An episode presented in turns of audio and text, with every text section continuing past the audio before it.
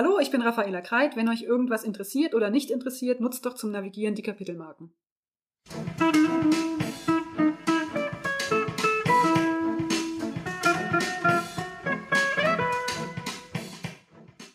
Hallo und herzlich willkommen zu dieser neuen Folge des niveauvollen Trash Talks mit Philipp und Gästen. Mein Name ist Philipp, ich bin der Blogger von Nerds gegen Stefan und an meiner Seite habe ich wieder eine ganz wunderbare Gästin, eine wunderbare Expertin und vor allen Dingen eine altbekannte, nämlich die Raffaela. Hallo. Hallo Philipp. Wer bist du denn überhaupt? Hallo Philipp, äh, ich bin Raffaela Kreit, Autorin von Low Fantasy Romanen und ähm, du hattest mich schon mal bei dir als Spezialistin für Welten- und Städtebau. Und ein kleiner Insider für die HörerInnen, die schon mal die alte Folge kennen. Was gibt's denn heute zu essen? äh, ich habe Philipp angeboten, wieder für ihn zu kochen und er durfte in mein Pinterest-Rezeptbuch schielen und sagt dann, oh mein Gott, ein Philly Cheesesteak. Da reden immer alle von und ich hatte es noch nie. Und ich dachte nur, das ist eine halbe Stunde. Das ist kein Aufwand. Also gibt's heute Philly Cheesesteak. Das heißt, wenn wir wieder wie letztes Mal sehr viele Anspielungen auf Essen machen, eventuell irgendwann im Hintergrund der Ofen klingelt oder so, dann wisst ihr, was es zu essen gibt. Okay, das war ja quasi schon eine Tradition und wir beenden heute eine weitere Trash Talk Tradition, denn über die letzten Jahre haben wir ja immer wieder die Starchild Comics von Hannes Klesse gefeatured. Ähm, manchmal in einer sehr umfangreichen Preview, manchmal nur mit einem sehr kurzen Hinweis. Und da gerade der Kickstarter zum allerletzten Band läuft, ihr also eh alle schon wisst, dass es bei diesem Cyberpunk-Superhelden-Mix um die Dualität von Ökonomie und Ökologie geht, reicht ja jetzt auch nur ein kurzer Hinweis. Das bereits jetzt bei fast 200% stehende Crowdfunding für das große Finale läuft noch bis zum 1. Februar. Hier könnt ihr den Abschlussband für diesmal 10 Euro erwerben. Das ist teurer als sonst. Dafür ist der Band aber auch doppelt so dick und tatsächlich nochmal eine echte Steigerung, denn natürlich gibt es einen fetten Endkampf, aber trotzdem steht die eigentliche Geschichte im Mittelpunkt. Und nun weiß ich nicht, wann Hannes das Skript für den Abschlussband fertig geschrieben hat, aber es wirkt fast so, als hätte er die moralische Diskussion rund um die KlimakleberInnen von der letzten Generation als Inspiration genommen, nur dass die halt hier Superkräfte haben und ganze Städte vernichten. Also ich bin gerade in Bezug darauf, wer hier der Protagonist ist und wer der Antagonist, mit sehr widersprüchlichen Gefühlen rausgegangen. Und wer noch nicht zugegriffen hat, den kann ich das 45 Euro Bundle mit allen acht Heften empfehlen. Denn ich habe selten eine Superheldenreihe gelesen, die im Verlauf so viel stärker geworden ist. Und das war schon das Thema vor dem Thema. Wir haben es echt schnell abgehandelt. Und wo wir gerade bei Tradition sind, lass mich nur ganz kurz noch eine passende Medienschau dazu bringen.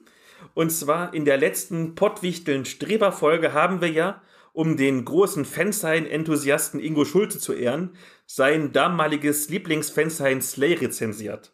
Denn damals wie heute gilt, dass es das RPG and More Pottwichteln ohne Ingo gar nicht gegeben hätte, weil ich zwar die Idee hatte, aber irgendwie habe ich dann doch vor dem ganzen Aufwand zurückgeschreckt, sodass Ingo in den ersten Jahren, gerade was Organisation und Werbung anging, federführend war. Also will ich euch kurz von einem Fansign berichten, was einfach grandios ist, nämlich der Trichter. Das ist mittlerweile in der vierten Ausgabe erschienen und wirkt professioneller als so manches Heft, was man am Kiosk kaufen kann. Also jetzt ohne Übertreibung. Ich habe beispielsweise zu Hause alle Ausgaben einer deutschen COSIM-Zeitschrift liegen. Die wirkt dagegen wie so eine Schülerzeitung. Also das ist echt professionell. Äh, inhaltlich bietet es einen bunten T-Max für das Oldschool-Rollenspiel Dungeon Crawl Classics. Also es gibt zum Beispiel ein sehr cooles Abenteuer rund um manipulierte Schlittenrennen, ganz viele Artikel, die tiefer in die Regelmechaniken reingehen und eine ganze Menge an coolen Waffen, Tiergefährten, NSCs und so ein Kram.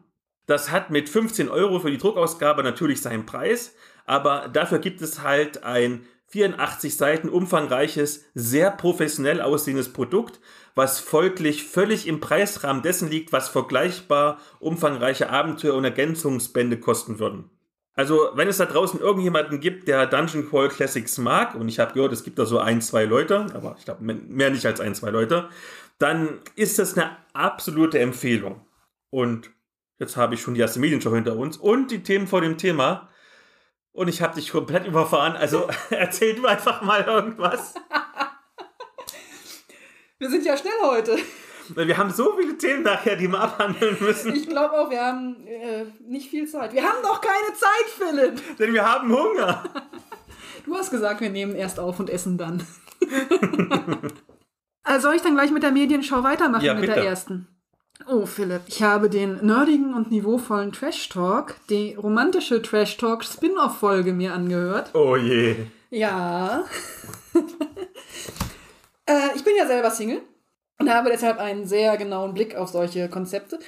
Und ich fand die Idee, also einen, Podcast zu machen, der wie eine Dating-Show funktioniert und gerade besonders für Nerds und Geeks erstmal ganz gut, weil das ist meiner Meinung nach eine Lücke, die es noch gibt. Gleichzeitig ein bisschen merkwürdig, weil ich noch aus der Generation komme, die sich an ähm, gewisse Dating-Shows im Fernsehen erinnern kann und die schon furchtbar finde. Also Philipp, möchtest du? Nein, ähm, ich habe mir das also sehr gespannt angehört, ob das überhaupt funktionieren kann. Ähm, ja. also du hast ja ganz viel mit, mit Steckbriefsystemen gearbeitet. Also es gibt ganz viel von, gib eine kurze Antwort oder sag ja oder nein oder wähle aus, welches von beiden oder welches Tier bist du. Das kenne ich total viel von Online-Dating-Plattformen, wo man auch solche Fragebögen ausfüllt. Und wenn man dann sucht, dann liest man diese Dinger durch. Ja. Also natürlich ist das ganz spannend, sich das anzuhören, aber es hilft mir nicht so wirklich dafür, ein Gefühl für die Person zu entwickeln. Weil mir ist, wenn ich nach jemandem suche, geht es mir eigentlich immer mehr darum, die Energie und die Art, wie der Charakter so ist, rauszufinden. Und da hilft mir jetzt weniger, ob er DC oder Marvel besser findet oder ähm, sich selbst für ein Pferd oder einen Fuchs hält, sondern halt, wie er seine Position vertritt und was ihm so wichtig ist. Deshalb äh, finde ich da- das zwar vom Kon Konzept her schon mal ganz gut, aber ich fände es viel spannender, wenn du es noch mehr hinkriegen was hast du schon angefangen, dass die Leute ins Reden kommen, dass die halt nicht nur sagen, ja, also ich finde das besser aus dem und dem Grund und deswegen bin ich der Meinung, dass man das und und deshalb habe ich mich dafür entschieden. Wenn ich jemanden kennenlerne, der mich interessiert, dann meistens, weil wir an einem Tisch rumsitzen und mitten in der Diskussion sind und ich merke, dass wir da auf einer Wellenlänge unterwegs sind. Und das fände ich total super, wenn mir so jemand eben präsentiert werden würde im Podcast und dann würde ich sagen, ja, du bist es. Dich schreibe ich jetzt mal auf welchem Kanal auch immer an. Das Feedback nehme ich natürlich an. Es ist natürlich immer auch das Konzept, so einen kurzen Überblick zu geben über die Person. Man muss natürlich auch sagen, es sind nicht alle TeilnehmerInnen des romantischen Trash Talks irgendwelche Rampensäue, äh, die jetzt über sich eine Stunde erzählen können. Ich meine, das kannst du wahrscheinlich, das kann ich möglicherweise. Aber manche Menschen können das halt nicht und da ist es natürlich sehr hilfreich, das war so das Feedback von den KandidatInnen, dass die entweder oder Fragen bekommen.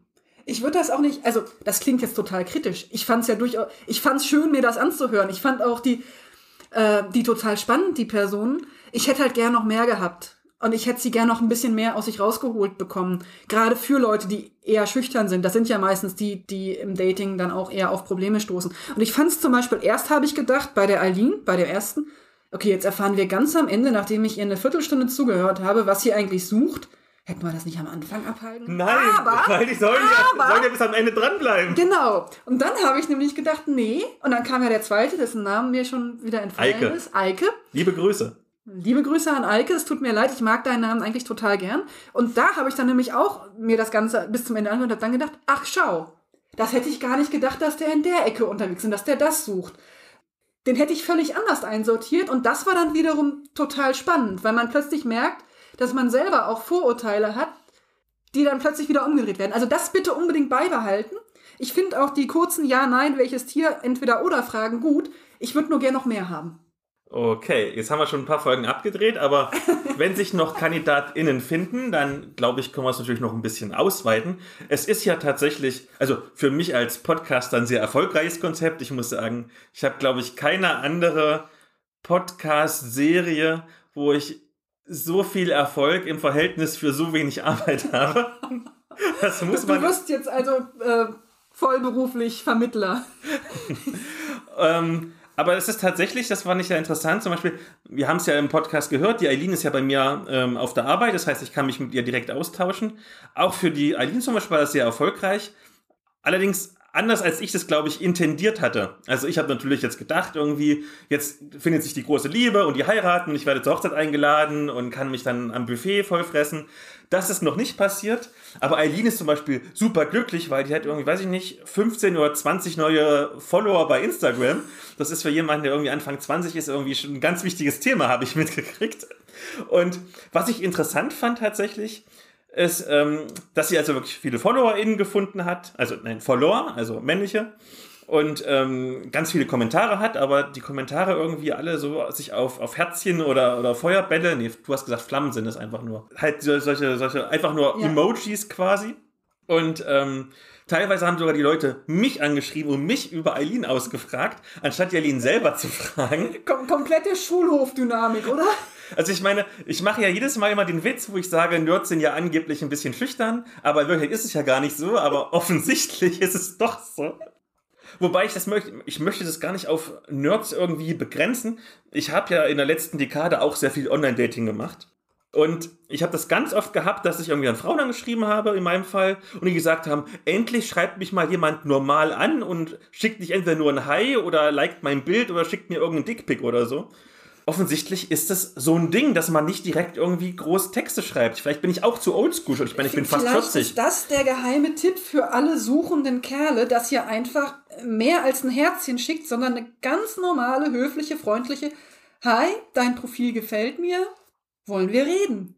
Total. Also das Feedback, was ich bekommen habe aus meinem Erleben, also von meinen damaligen Freundinnen, als auch äh, zum Beispiel jetzt, wo ich mich mit Aline oder den anderen KandidatInnen unterhalten habe, als sagen wir mal, ich bin normaler 0815-Kerl, durchschnittlich, Nerd und so weiter und so fort. Warum hat es immer geklappt mit dem Anschreiben? Weil ich schon in der nächsten Runde war, einfach weil ich nicht nur Hi geschrieben habe und weil ich keine Dickpics geschickt habe.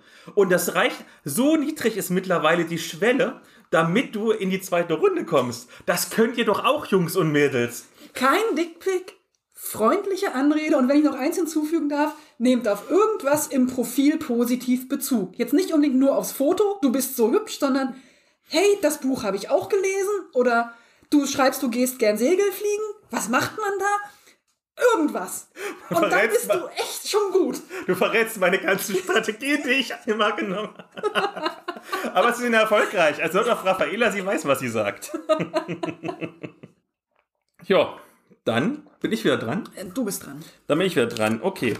Und da fange ich doch mal mit einer Frage an dich an. Und zwar eine Frage, die ich normalerweise immer mit Elea diskutiere. Vielleicht wird diese Frage auch jetzt in der nächsten Folge mit Elea kommen. Und zwar, hast du denn gerade in Bezug auf dein Nerd-Dasein für dieses Jahr irgendeinen guten Vorsatz? Ich möchte den neuen Roman fertig kriegen. ich glaube, das ist schaffbar. Weil mir irgendwie nur noch 10.000 bis 20.000 Wörter fehlen. Also das müsste ich irgendwie selbst im schlechtesten Jahr sollte ich das irgendwie schaffen. Ich habe tatsächlich dieses Jahr wieder denselben Vorsatz wie letztes Jahr und ich werde auch wieder grandios scheitern daran. Denn ich versuche verzweifelt meine Rollenspielrunde, also meine Mädelstruppe, äh, bei denen ich immer leite, davon zu überzeugen, ob wir mal was anderes spielen und nicht immer bloß den OSR-Kram. Äh, aber dann schauen sie mich immer mit ihren riesengroßen Rehäugchen an und sagen dann so, ja, aber mein Beyond the Wall Dorfheld ist doch fast Level 10, den muss ich doch weiterspielen. Und dann geht's halt wieder in den Dungeon runter und nicht, dass man endlich mal, was ich super gerne spielen würde, irgendwie Tales from the Loop oder so. Nee, wir spielen immer noch OSR-Kram, auch dieses du Jahr. Du hast eine sehr konservative Gruppe. Es erlebt. wird sich nicht ändern. Naja, und dann muss ich, weil es für Beyond the Wall kaum hochstufige deutsche Publikationen gibt, immer irgendein anderes Rollenspielabenteuer hernehmen und das halt adaptieren was ja bei USR nicht so schwer ist, wenn wir ehrlich sind. Und das habe ich jetzt wieder gemacht, wobei ich diesmal gar nicht so viel dran rumändern musste, denn tatsächlich war das auch mal ein Abenteuer für höherstufige Charaktere und das ist ja fast schon eine Besonderheit, denn wer so ein bisschen den Rollenspielmarkt überblickt, der weiß, dass sich so etwas im Verhältnis meistens schlechter verkauft als der Einsteigerkram für einstellige Stufenzahlen. Und deshalb spreche ich jetzt über Schatten der Abenddämmerung, einen düsteren Dungeon Crawler für die zweite Edition von Pathfinder. Eigentlich sollte man das als Fortsetzung des Abenteuerpfades Der Fluch des Scharlachroten Throns spielen, aber solange man die elfte Stufe erreicht hat, kann man auch so spielen, um dann im Verlauf bis auf Stufe 13 aufzusteigen. Zu Beginn werden die SpielerInnen von der aktuellen Königin angeheuert, weil der Geist ihrer Vorgängerin in der Stadt Corvosa herumspukt. Und außerdem ist die örtliche Hohepriesterin plötzlich und unerwartet verstorben. Da muss es ja irgendwie einen Zusammenhang geben. Also schnüffeln die SpielerInnen so ein wenig herum, stets bedacht, nicht zu viel Aufmerksamkeit zu erregen, und dann kommen sie natürlich einer Verschwörung auf die Spur.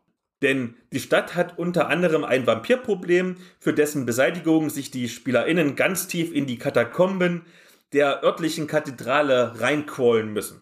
Am Ende retten sie die Stadt vor einem der ältesten Feinde überhaupt und dann jubeln ihnen alle zu, während sie noch fleißig looten und leveln.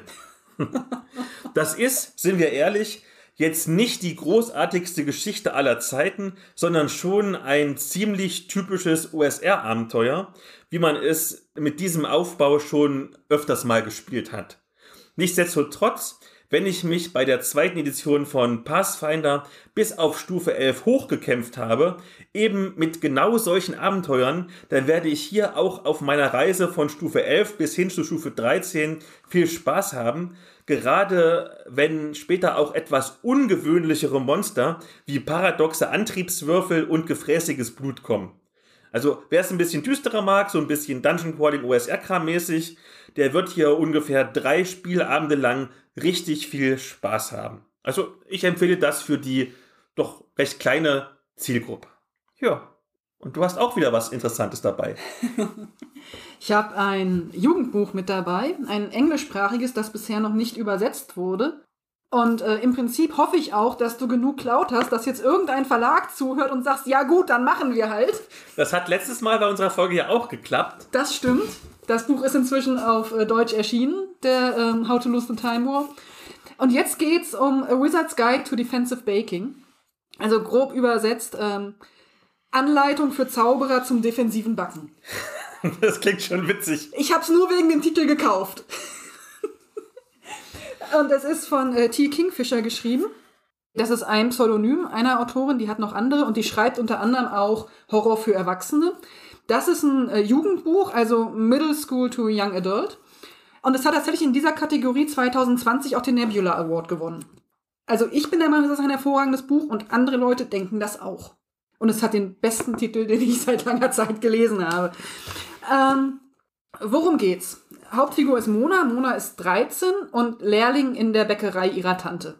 Wir haben ein tote Elternsyndrom, aber ihre Tante und ihr Onkel sind für alles, was es geht, liebevolle und hervorragende Eltern. Mona ist, wie es in ihrer Heimatstadt äh, viele gibt, hat sie ein kleines magisches Talent. Also sie sagt selber, es ist nicht viel und ich kann damit sowieso nicht viel anfangen, aber äh, sie kann gut mit Teig und mit Backen. Also was sie zum Beispiel kann, ist, sie kann dafür sorgen, dass Brot nicht äh, hart wird oder nicht verbrennt. Und sie kann äh, Gingerbread Man tanzen lassen. Das ist so ein kleiner Trick, den sie immer in der Bäckerei macht. Wenn die Kunden irgendwie zu lange in der Stange, äh, Schlange stehen müssen, dann lässt sie mal eben die Lebkuchenmänner tanzen, damit die Stimmung gut bleibt. Und so mit so kleinen magischen Talenten gibt's halt äh, auch noch andere Menschen in der Stadt.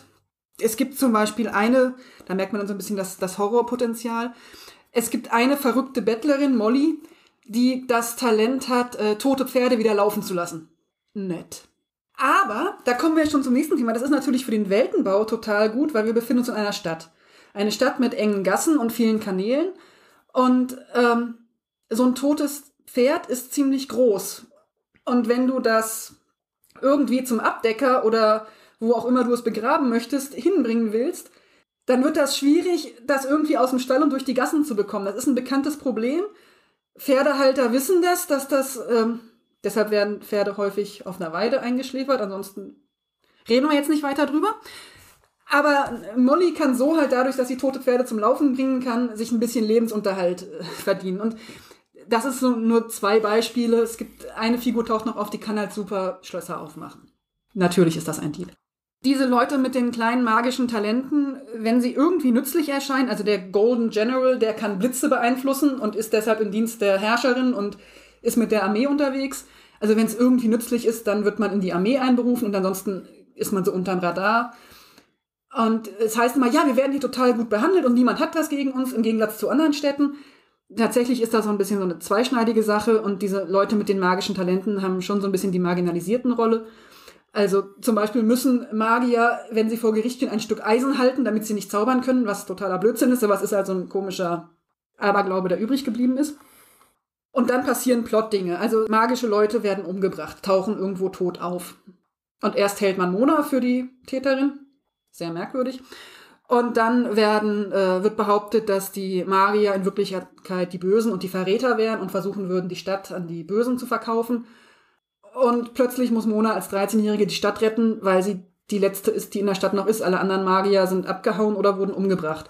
Und Mona, die gar nichts kann, die nur Brot kann und Teig und vielleicht noch ein Gingerbread Man, muss plötzlich mit der Stadtwache versuchen, die Horde der, na sagen wir mal, die Hunden aufzuhalten. Und das ist eine hervorragende Geschichte. Also es folgt den üblichen Abenteuerbeats, das merkt man schon. Aber die Figuren sind alle unglaublich lebensecht, nicht überstilisiert. Man kann alle verstehen. Die Herrscherin, die, die Herzogin ist eine fehlbare Frau. Die hat halt einfach ihren Job nicht so gut gemacht, wie sie es hätte machen müssen. Das wird auch angesprochen.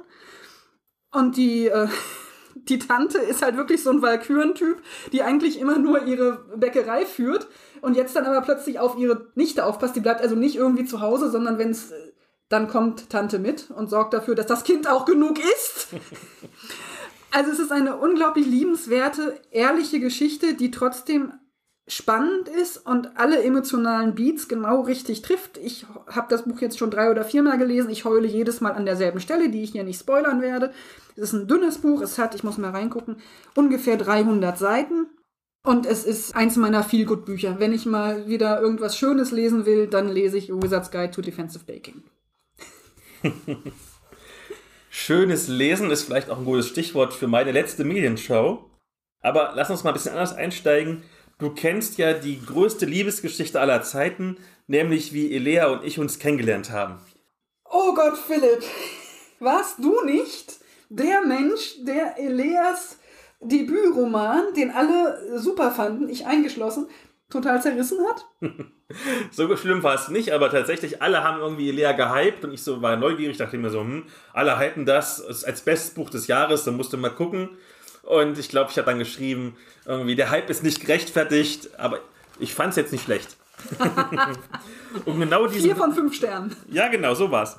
Und genau diesen Fall, dass eine Autorin total gehypt wird in meiner Twitter-Bubble und ich sie deshalb lese, habe ich jetzt wieder. Daher, Liza Grimm, mach dich schon mal darauf gefasst, dass du irgendwann auch eine Trash-Talk-Moderatorin wirst. Okay, Spaß beiseite. Aber eben von ihr habe ich hinter den Spiegeln so kalt als knapp 10 Stunden langes Hörbuch gehört. Alternativ hätte ich es auch als 352 Seiten langes Taschenbuch lesen können. Das ist ein Fantasy-Märchen, angelehnt an den Klassiker Die Schneekönigin. Und hier geht es auch um Kinder, die in eine Winterwelt entführt werden.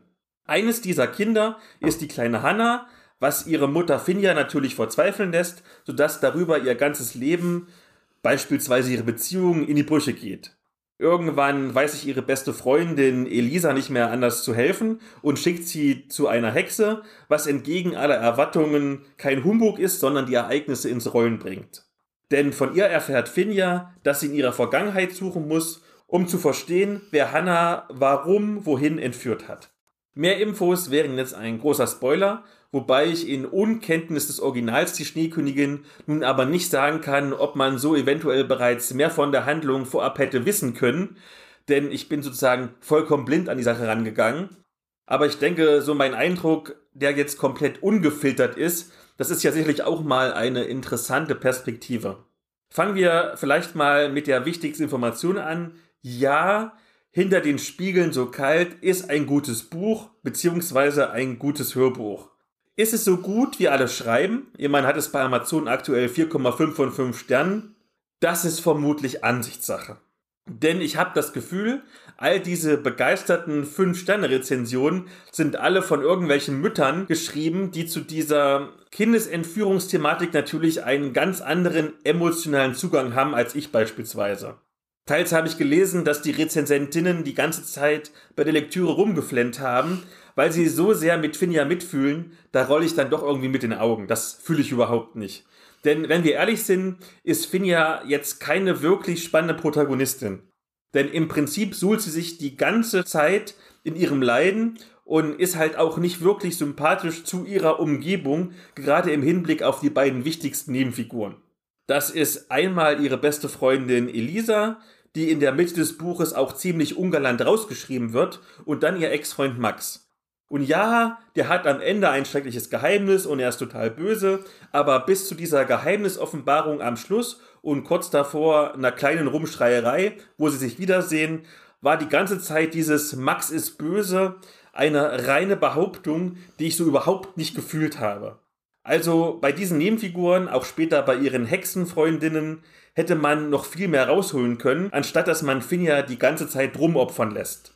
Andererseits muss ich der Autorin aber zugestehen, dass dieses Rumopfern verdammt unterhaltsam ist. Liza Grimm kann richtig gut schreiben und tatsächlich war die erste Hälfte, in der es fast gar keine Fantasy-Elemente gibt, sondern vor allem Rückblenden der unterhaltsamste Teil. Da konntest du die gedrückte, hoffnungslose Atmosphäre quasi mit den Händen packen. Danach überschlagen sich die Ereignisse ein wenig, es wird alles so ein bisschen hektischer, was wie gesagt schade ist, weil man so die Nebenfiguren vernachlässigt. Nichtsdestotrotz, der Hype ist gerechtfertigt, auch wenn meine Wertung etwas niedriger ist. Ich bin mir nicht ganz genau sicher, was ich dem Roman geben würde, aber in Kombination mit der tollen Hörbuchsprecherin Vera Telz kommen wir am Ende auf 4,1 von 5 Punkten. Ich denke, das ist doch, doch, das ist gut. Und ich weiß, du hast auch noch einen Roman dabei, der vielleicht sogar akzeptabel ist. ich glaube, was man von diesem Roman hält, muss wirklich jeder ganz alleine entscheiden. Ich habe euch äh, Gas, die Trilogie der Stadtwerke von Matt Ruff mitgebracht. Das ist ein älterer Roman, der ist von 1997, also der ist jetzt 25 Jahre alt. Und ich habe ihn aus dem einzigen Grund mitgenommen, weil er im Jahr 2023 spielt. Was für ein Zufall. Ich dachte, das muss dann mal besprochen werden, vor allen Dingen, weil es über lange Jahre einer meiner absoluten Lieblingsromane ist von einem meiner liebsten Autoren. Gas selbst ist eine, naja, sagen wir mal, absurder Near-Future-Thriller ich muss dann nachher noch ein bisschen mehr dazu erzählen. Äh, Matt Ruff selbst hat in seinem Leben inzwischen sieben Romane geschrieben. Wenn man sich den Output, also sein erster ist von Anfang der 90er. Wenn man sich diesen Output so anguckt, der lebt vom Schreiben. Das finde ich schon sehr beeindruckend, dass der das mit sieben Romanen hinbekommen hat.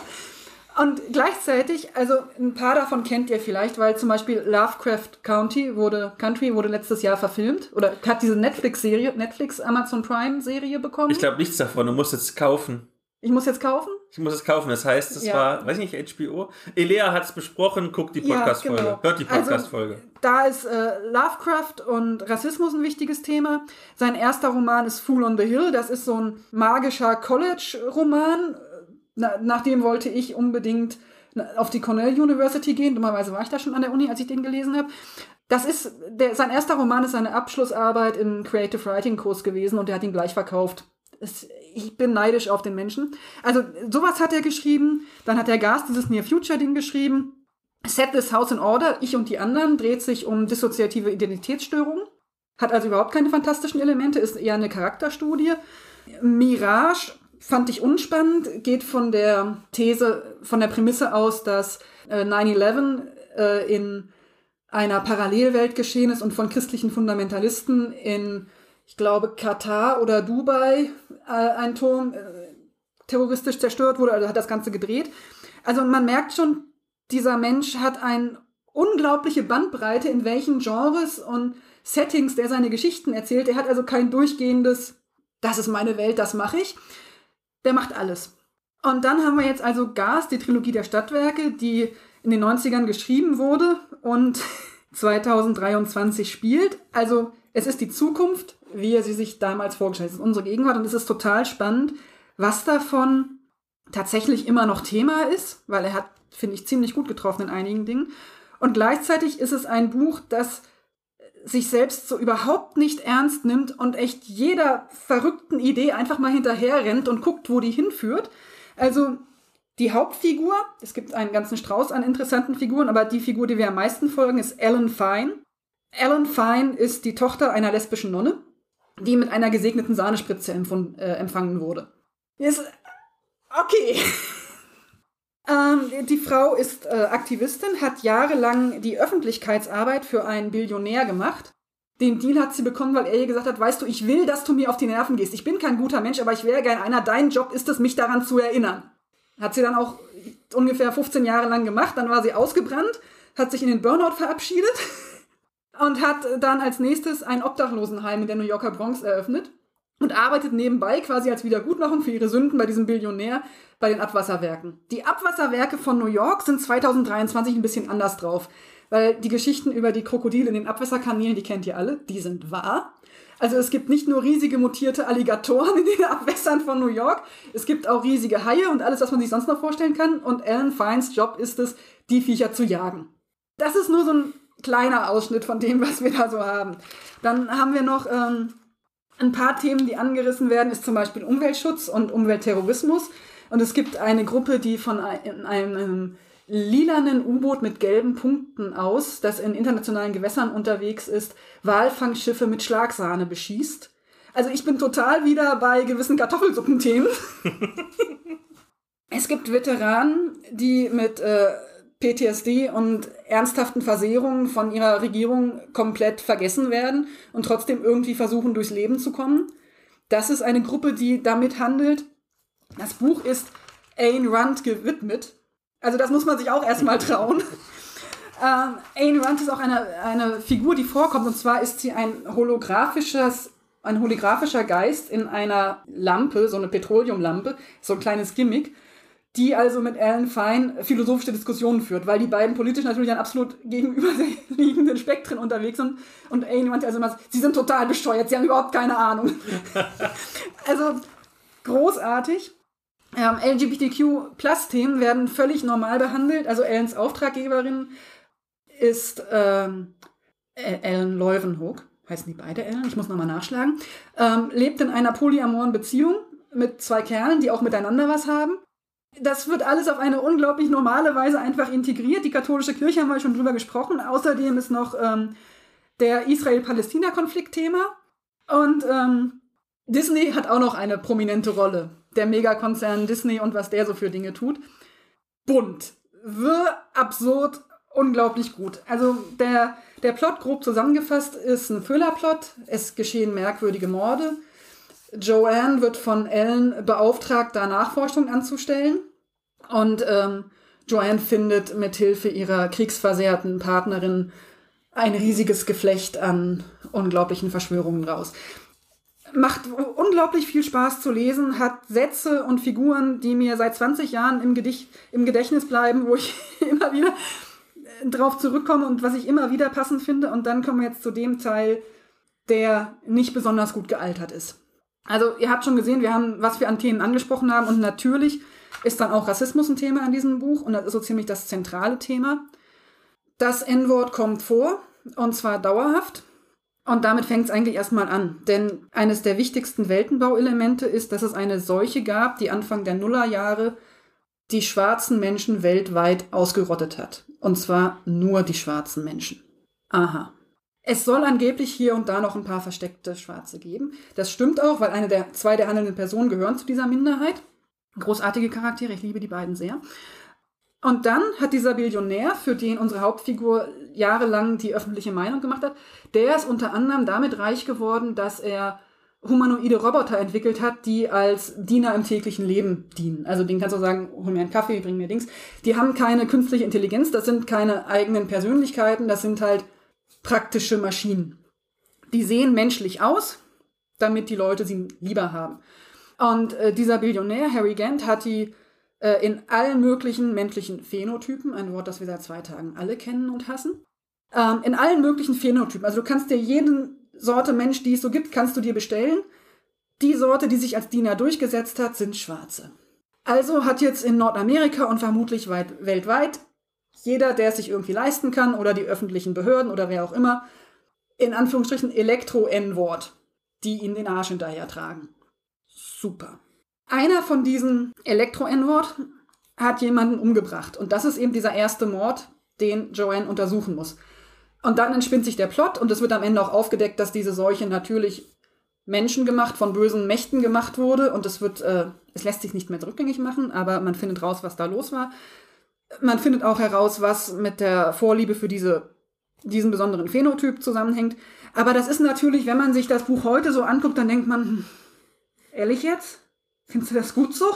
Willst du nicht nochmal drüber nachdenken? Und das ist halt schon sehr zentral. Also ich habe viel Spaß an diesem Buch. Es stehen wahnsinnig viele, wahnsinnig gute Dinge drin. Ich kann jeden verstehen, der es nicht mit der Kneifzange anfassen will. Und das ist Gas, die Trilogie der Stadtwerke. Das drückt jetzt so ein bisschen die Stimmung. Also lass uns schnell zum Hauptthema gehen. Ja. Wir haben wieder eine Streberfolge. Oh. Das heißt, es gab letztes Jahr wieder das RPG More Pottwichteln. Da hast du Popkultur-Podcasts und YouTube-Kanäle, vor allen Dingen natürlich mit Bezug auf Rollenspiel, aber beispielsweise auch mit Bezug auf Comics, die immer Themen eingereicht haben. Die wurden jemand anderem zugelost und dann hat derjenige, der es bekommen hat, quasi dazu eine Folge gemacht. Könnt ihr nachhören, hat der nerdige Trash Talk selbstverständlich auch gemacht.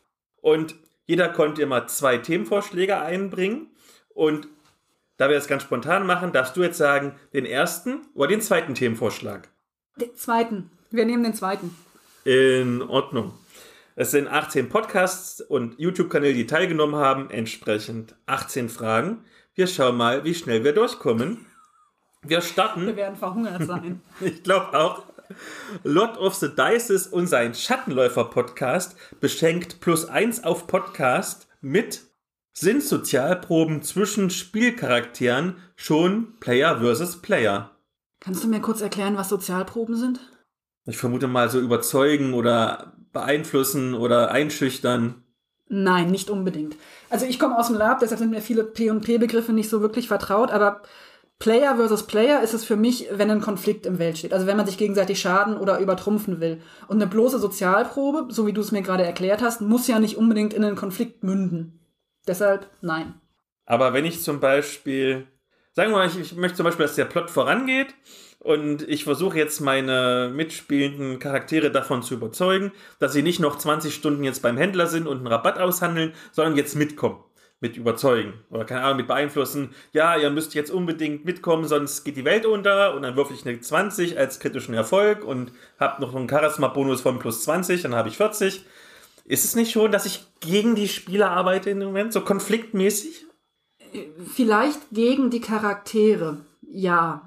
Also nicht gegen die Spieler, weil wir haben ja immer noch alle dasselbe Ziel, Spaß am Spiel. Ähm, natürlich versuchst du gerade dein, deine Spieler, deine Charaktere, die mit hier am Tisch sitzen, zu überzeugen, etwas zu tun, was sie eigentlich nicht tun wollen. Das kann man jetzt schon einen Konflikt nennen von mir aus, aber das ist für mich immer noch, ähm, okay, vielleicht muss man es andersrum sagen. Player versus Player ist nicht unbedingt schlecht. Da kommen spannende Geschichten bei raus, das stimmt. Also vielleicht ist es einfach nur ein Zeichen von einer dynamischen Gruppe, wenn sowas möglich ist. Also wenn nicht alle, ich finde es eigentlich immer ganz gut, wenn in einer Gruppe nicht alle immer die gleiche Meinung haben und stur zusammen das gleiche Ziel verfolgen, sondern wenn eben miteinander sich auseinandergesetzt wird. Jetzt kann man sagen, so ein Kontrollspruch oder ähnliches ist jetzt vielleicht eher eine Abkürzung einer Auseinandersetzung, aber der, der, der hält ja auch nicht ewig und dann ist halt wirklich jetzt mal, jetzt haben wir mal einen Spielansatz, jetzt müssen wir mal miteinander reden, meiner Lieber. Was hast du da gerade gemacht? Und plötzlich lebt die Gruppe. Das heißt, um es kurz zu beantworten, du tendenziell nein, ich tendenziell ja. Vielleicht würde ich eher sagen, dass es der Anfang von Player versus Player ist, aber ich Player versus Player eigentlich, eigentlich ganz gut finde. Das war ja nicht die Frage. Plus eins auf Podcast beschenkt Mummies and Magic, Altägypten in der Popkultur mit, oh, das wäre so ein langer Text hier, schrecklich. Setting-Inspiration. Fantasy ist oft ein Zerrbild des europäischen Spätmittelalters. Cyberpunk zitiert die Straßenschluchten aus den USA der 80er. Welche Region und Epoche würdet ihr gern als Vorbild in einem Spiel sehen? Na, du als Städtebauerin, du hast doch jetzt wahrscheinlich gleich 20 Städte zur Auswahl. Darf ich sagen, äh, keine? Nein! Doch, erzähl. Also, was mir halt oft auf die Nerven geht, ist, wenn man einfach sich irgendeine Epoche oder irgendeine Stadt klaut und einmal ein bisschen Fantasy drüber pinselt und sagt, ist jetzt was anderes. Das ist häufig eine ähm, ne billige, kurze Lösung, finde ich. Und das ist halt auch, das, das macht so was Repetitives. Ich weiß jetzt nicht, durch wie viel europäische Mittelalter ich schon durchgelatscht bin oder wie oft ich schon durch etwas, was ein äh, verbrämtes Rom gewesen ist, durchgelatscht bin.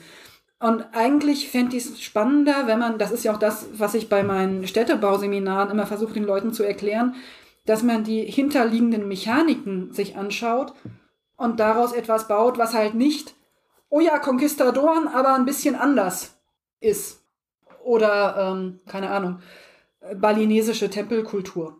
Gibt es jetzt vermutlich noch nicht so häufig, aber zum einen wäre das ein riesiger Aufwand für jeden, der es richtig machen will. Und zum anderen ist es dann aber halt auch wieder nur eine Kopie von etwas, was es eigentlich schon gibt. Und viel spannender ist doch zu sagen, woran erinnert mich das? Ich kann gar nicht erkennen, wo kommt denn das her, aber es ist total spannend. Und ähm, ich weiß gar nicht, ob es von, ich glaube, Neil Gaiman und Amanda Palmer hatten da mal äh, einen Dialog drüber, als sie noch, sind die noch zusammen? Ist ja auch egal. Und äh, Neil Gaiman hat gesagt, also ich stelle mein, ich, ich mache meine persönlichen Erfahrungen in den Mixer und stelle den Mixer auf ganz fein, lass den total lange durch. Und das ist dann das, was ich raushole. Und Amanda stellt den halt auf ganz grob. Und deshalb sind bei ihren Liedtexten und so noch ganz viele persönliche Dinge erkennbar. Und ich finde es eigentlich spannend, eben den Mixer, wie Neil Gaiman, total fein zu stellen, sodass man am Ende gar nicht mehr sieht, was sind denn die Bestandteile, sondern was Neues dabei rauskommt ich, ich, ich glaube, ich würde persönlicher werden und würde sagen, meine ostdeutsche Heimat, also die ehemalige DDR, ähm, ich komme ja aus einer ehemaligen Bergbauregion, die nach der Wende komplett am Arsch war, immer noch ist. Und ich glaube, das würde mich interessieren, entweder Spät-DDR-Zeit oder, oder Nachwendezeit. Dörflich, so wie ich aufgewachsen bin, also Dorfthematik, weil das gibt es irgendwie nicht. Also ich habe das Gefühl, selbst Rollenspiele, die in diesen Epochen spielen. Das erste, was mir jetzt so einfallen würde, so grob, wäre zum Beispiel, zum Beispiel das Detektivrollenspiel von den Dorpern, äh, Ein wir sechs Freunde oder zum Beispiel auch Tales from the Loop, wo es ja auch ein Deutschlandband gibt. Die haben alle so eine gewisse westdeutsche Prägung. Und vielleicht ist das jetzt nicht mehr so stark, wie das vor 30, 40 Jahren war. Aber die Lebensrealität, sagen wir, in der Wendezeit, 80er, 90er, zwischen ostdeutschem Dorf und westdeutschem Dorf oder äh, meinetwegen auch Kleinstadt ist halt so krass anders. Und das wollte ich super gerne mal spielen. Das stimmt natürlich. Das ist tatsächlich ein Setting, das noch praktisch kaum abgegrast wurde. Also ich komme nicht aus dem Osten, aber ich bin äh, Südniedersachsen, also nach Thüringen war es wirklich nicht weit. Ich komme aus der Ecke vom Harz raus. Und ich habe auch häufig das Gefühl, dass meine Lebensrealität selbst in guten Urban Fantasy Bereichen oder so eigentlich nicht vorkommt. Und ich fände es auch total spannend, mal, ich sage immer Rural Fantasy, also nicht Urban Fantasy, sondern wir, wir befinden uns wirklich auf dem platten Land in diesen Dorfkulturen. Deine ist nochmal eine andere als meine, aber das ist halt nochmal was ganz anderes, als das Leben damals in der Stadt war. Und das mit äh, übernäturlichen Dingen zu verbinden, das wäre tatsächlich mal spannend. Ha, ich hatte eine gute Idee, das ist schön. Mummies und Magic, Altägypten in der Popkultur, beschenkt Geek My Nerd mit die Faszination des Untoten. Uff, ich bin davon überhaupt nicht fasziniert, um ehrlich zu sein. Das ähm, nervt doch einfach immer nur. Ich, ich, glaube, Zombies haben wir totgeritten, oder? Ja, schon irgendwie, ne? Also. Z Zombies ist ja sowieso mein Lieblingsthema, weil ich immer denke, in Deutschland würden Zombies überhaupt nicht funktionieren in der echten Welt ich bin, glaube ich, Mitte der 90er, weiß ich, 94, 95 sind wir in unser Haus gezogen. Das ist einmal renoviert worden. Das hat also den Renovationsstand von, sagen wir 1995. Das ist jetzt fast 30 Jahre her. Selbst die Rollläden, die da drin sind und die Tür, die da drin ist, sind, obwohl sie 30 Jahre alt sind, stark genug, dass da keine 20 Zombies durchkommen würden, die zu dumm sind, irgendwie das Rolle hochzupacken. Du brauchst nicht mal Waffen, du musst einfach nur warten und hoffentlich hast du genug Marmelade im Keller bis die Zombies verhungert sind oder hoffentlich die Polizei oder die Bundeswehr kommt und die Zombies wieder wegmacht. Das würde in Deutschland nicht funktionieren. Jede Tür in Deutschland ist irgendwie sicherheitsgenormt, dass da kein verdammter Zombie durchkommt. Ja, das würde nicht funktionieren. Es ist dann wirklich ein Survival-Game in Deutschland, nur noch irgendwie hast du genug Marmelade im Keller. ähm, ich, die ganze Zombie-Sache ist an mir relativ vorbeigegangen. Ich habe ein Zombie-Buch gelesen, was ich hervorragend fand, und das ist World War Z, das gerade dieses Episodische hat und das ist quasi als Gesellschaftsexperiment durchexerziert. Wie könnte es funktionieren? Wie würde sich die Welt ändern? Und das ist schon ziemlich krass gewesen. Und ich bin gelegentlich, wenn ich mal wieder joggen gehe, dann nehme ich Zombies Run, um zu trainieren. Das auch nett ist, aber ich habe es halt noch nie eine Staffel durchgeschafft, weil ich immer mit Laufen wieder aufhöre. Aber diese ganze Zombie-Thema ist kein Thema, das mich irgendwie sonderlich interessiert. Also können wir begraben. Was gibt's noch so für Untote? Ich glaube, Vampire sind ja auch untot. Ja, also klassische Untote. Ghule gibt's natürlich noch. Reizen mich alle nicht so richtig. Nee, wenn's tot ist, wird's halt irgendwie Geister. Ist der, sind Geister Untote? Ja, die, die, Das ja untote Seelen, ne? oder? Oder? Wie- Ich habe keine Ahnung, Ja. wie das feingliedrig aufgeteilt wird. ja, ja. Geister, Poltergeister. Uh. Nee, ich glaube, ich, ich, ich, Nee, ich, ich, finde, da, auch, ich muss finde nicht nichts sein. Faszinierendes an Untoten, muss Nein. ich sagen. Ja. Tut mir leid, dass wir jetzt euer Thema so abwürgen. Aber das nächste Thema würgen wir noch mehr ab. Also, Geek My Nerd beschenkt Nerd ist ihr Hobby mit die Nerdkultur in Japan, ihre Entwicklung, gesellschaftliche Auffassung, als auch Parallelen und Unterschiede zu deutschen Beispielen. Jesus Christus, wer denkt sich denn so ein Thema aus? Ich habe keine Vorbereitungszeit. Ich hätte mich gern eingelesen, aber ja, es gibt vermutlich Unterschiede. Vermutlich, aber das ist schon ein echt fieses Thema. Da kannst du eine Magisterarbeit von machen. Also, Ja. Das Pottwichteln soll ja immer Spaß machen und nicht eine Doktorarbeit werden. Ich hm. finde es ein bisschen, die, die Frage ein bisschen zu spezifisch für das Format, was wir hier haben. ja, vielleicht ist Nerd ist ihr Hobby, oder? Vielleicht Ja. sind die da besser drin. Und ich meine, da hatten wir ja schon äh, Glück, dass quasi Nerd ist ihr Hobby das Thema bekommen hat, die ja dafür bekannt sind, dass sie sich in Themen richtig reinfräsen. Und ich muss da eine kleine Liebeserklärung an Jasmin Neitzel machen. Ich glaube, das ist so die Universalgelehrte unserer Generation. Also wirklich, jedes Thema, was du mit Jasmin besprichst, hat sie kompetent Ahnung. Selbst, Wow. also, also Nerdkram, sie kennt sich mit Fußball aus, sie kennt sich mit Politik aus, mit Social Media. Alles, was mich interessiert und alles, was mich nicht interessiert, weiß Jasmin Neitzel. Sie ist für mich die Universalgelehrte unserer Generation. Ist Beste Grüße. legal? Jasmin, können wir mal in einen Pubquiz zusammengehen? Ich würde gern mit dir in einem Team. Ja, also das ist ein Thema, ich glaube, nein. Nein. Tut, Da sind wir nicht kompetent genug für. Tut mir leid, liebe KollegInnen, aber das ist leider nichts für uns gewesen. Dann Nerd ist Ihr Hobby beschenkt den Frostcast mit Tell me about your character. Welcher Charakter hat dich am meisten beeinflusst und warum? Und ich erinnere mich, dass du schon mal darüber geredet hast in der letzten Folge, dass du einen Charakter erstellt hast für dich selber. Ich glaube, das wird ganz gut passen. Ja, aber den habe ich tatsächlich noch nicht gespielt. Eins meiner Nerd-Vorsätze für dieses Jahr ist, endlich mal wieder auf den Lab zu kommen. Dann werde ich den Charakter irgendwann mal wieder auspacken. Ja, also wenn es tatsächlich um, um OCs geht oder so, dann muss ich vermutlich sagen, dass das äh, Wilma Dalang ist, die Wassermarkt aus der Herberge Albatros. Da, wo das Schild auf deinem Klo hängt, Da, wo das Schild aus meinem Klo hängt, Wilma hat natürlich ein bisschen Karriere gemacht in den zehn Jahren, die ich sie gespielt habe. Also, Wilma ist ein Ambiente-Charakter. Die Herberge Albatros haben wir lange auf dem Drachenfest und auf dem Conquest gespielt. Es ist ein Konzept, wo wir anderen Anfängern Unterkunft gegeben haben. Die konnten sich bei uns einmieten und wir haben eine Taverne dargestellt, eine Herberge, die Herberge Albatros. Und mein Job war da halt der, der Markt. Und weil ich meistens das Wasser geholt habe und den Abwasch gemacht habe, war ich die Wassermarkt und meine Freundin, die in der Küche assistiert hat und Feuer gemacht hat, war die Feuermarkt. Und deswegen war ich Wilma die Wassermarkt. Und habe das zehn Jahre lang gemacht und habe da viele spannende Leute kennengelernt und gute Freunde gefunden und ja, habe da Seiten an mir ausprobiert, weil jetzt das Dasein als Markt relativ wenig mit meinem täglichen Dasein zu tun hat.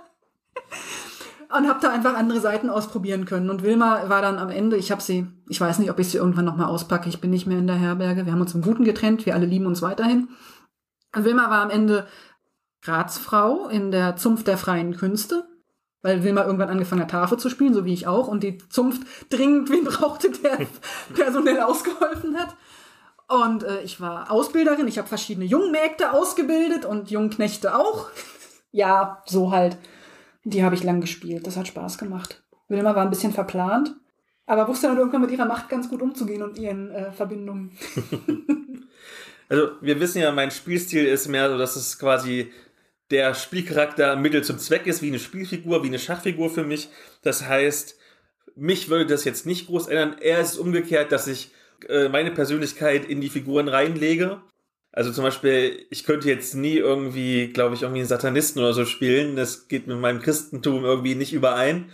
Oder, weiß ich nicht, ich würde mich bereits schwer tun, irgendwie einen chaotisch bösen Charakter zu spielen, beispielsweise. Oder rechtschaffend bösen Charakter. Weil ich irgendwie glaube, ich bin ein halbwegs guter Mensch.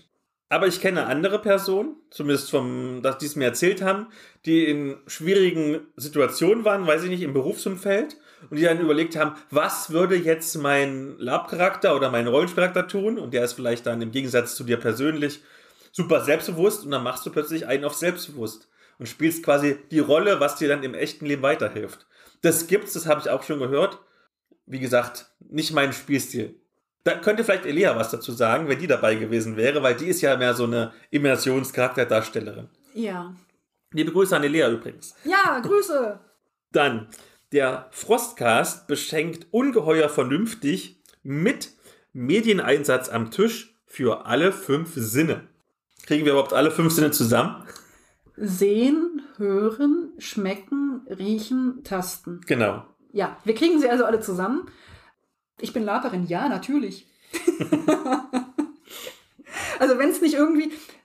Letztens hatte ich eine Kerze, die ist äh, ausgebrannt und gleichzeitig hatte ich einen Eintopf auf dem Herd stehen und plötzlich roch es in meiner Wohnung wieder so, wie es immer Lab morgens riecht. Und ich war wieder so da. Ich meine, das kennt ihr alle, ein Geruch und man ist wieder genau da, wo man sein muss.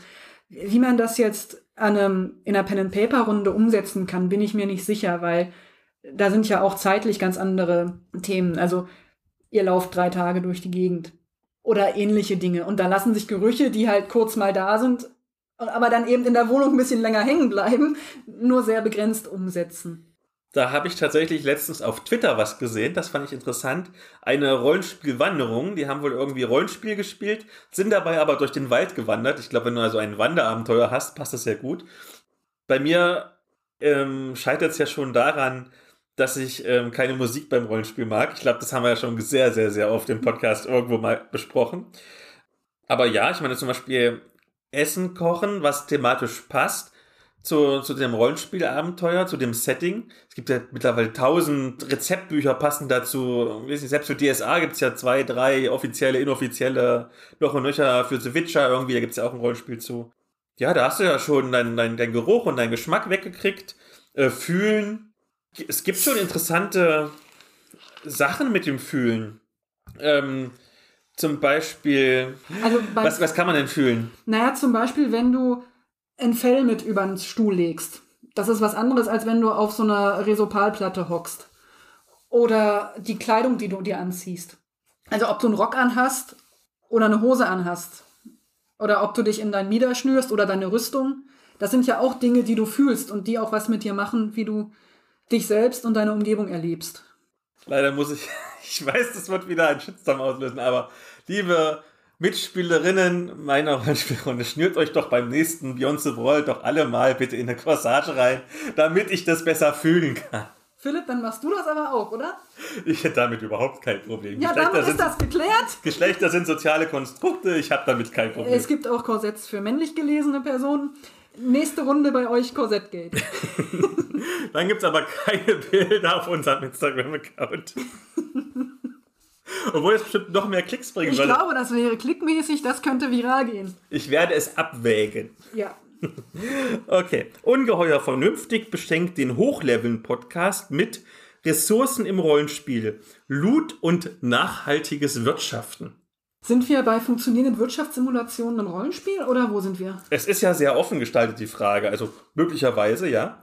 Stelle ich mir tatsächlich schwer vor, wenn du eine Spielgruppe hast, wenn du so ein 1, 1 zu 1 Rollenspiel machen würdest und willst jetzt der Salzhändler von Burg Giebichenstein oder so werden.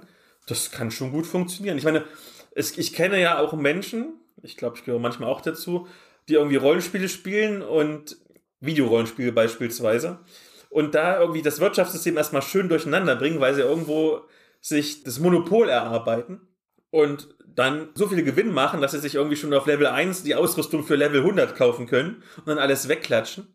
Aber ich glaube, normales Gruppenrollenspiel, ich weiß nicht, du spielst eine fünfer Abenteuergruppe, es wird ein bisschen schwierig und auch, glaube ein bisschen demotivierend, wenn du da ein Wirtschaftssystem simulieren würdest. Also angenommen, du gehst jetzt fleißig in den Dungeon und jedes Mal bei jedem Gegner äh, nimmst du jetzt den Helm mit und du kommst wieder aus dem Dungeon raus und, und bringst 10 Helme mit und das machst du nach 10 Dungeons, hast du schon 100 Helme und natürlich kaufen nicht 100 Leute gleich 100 Helme.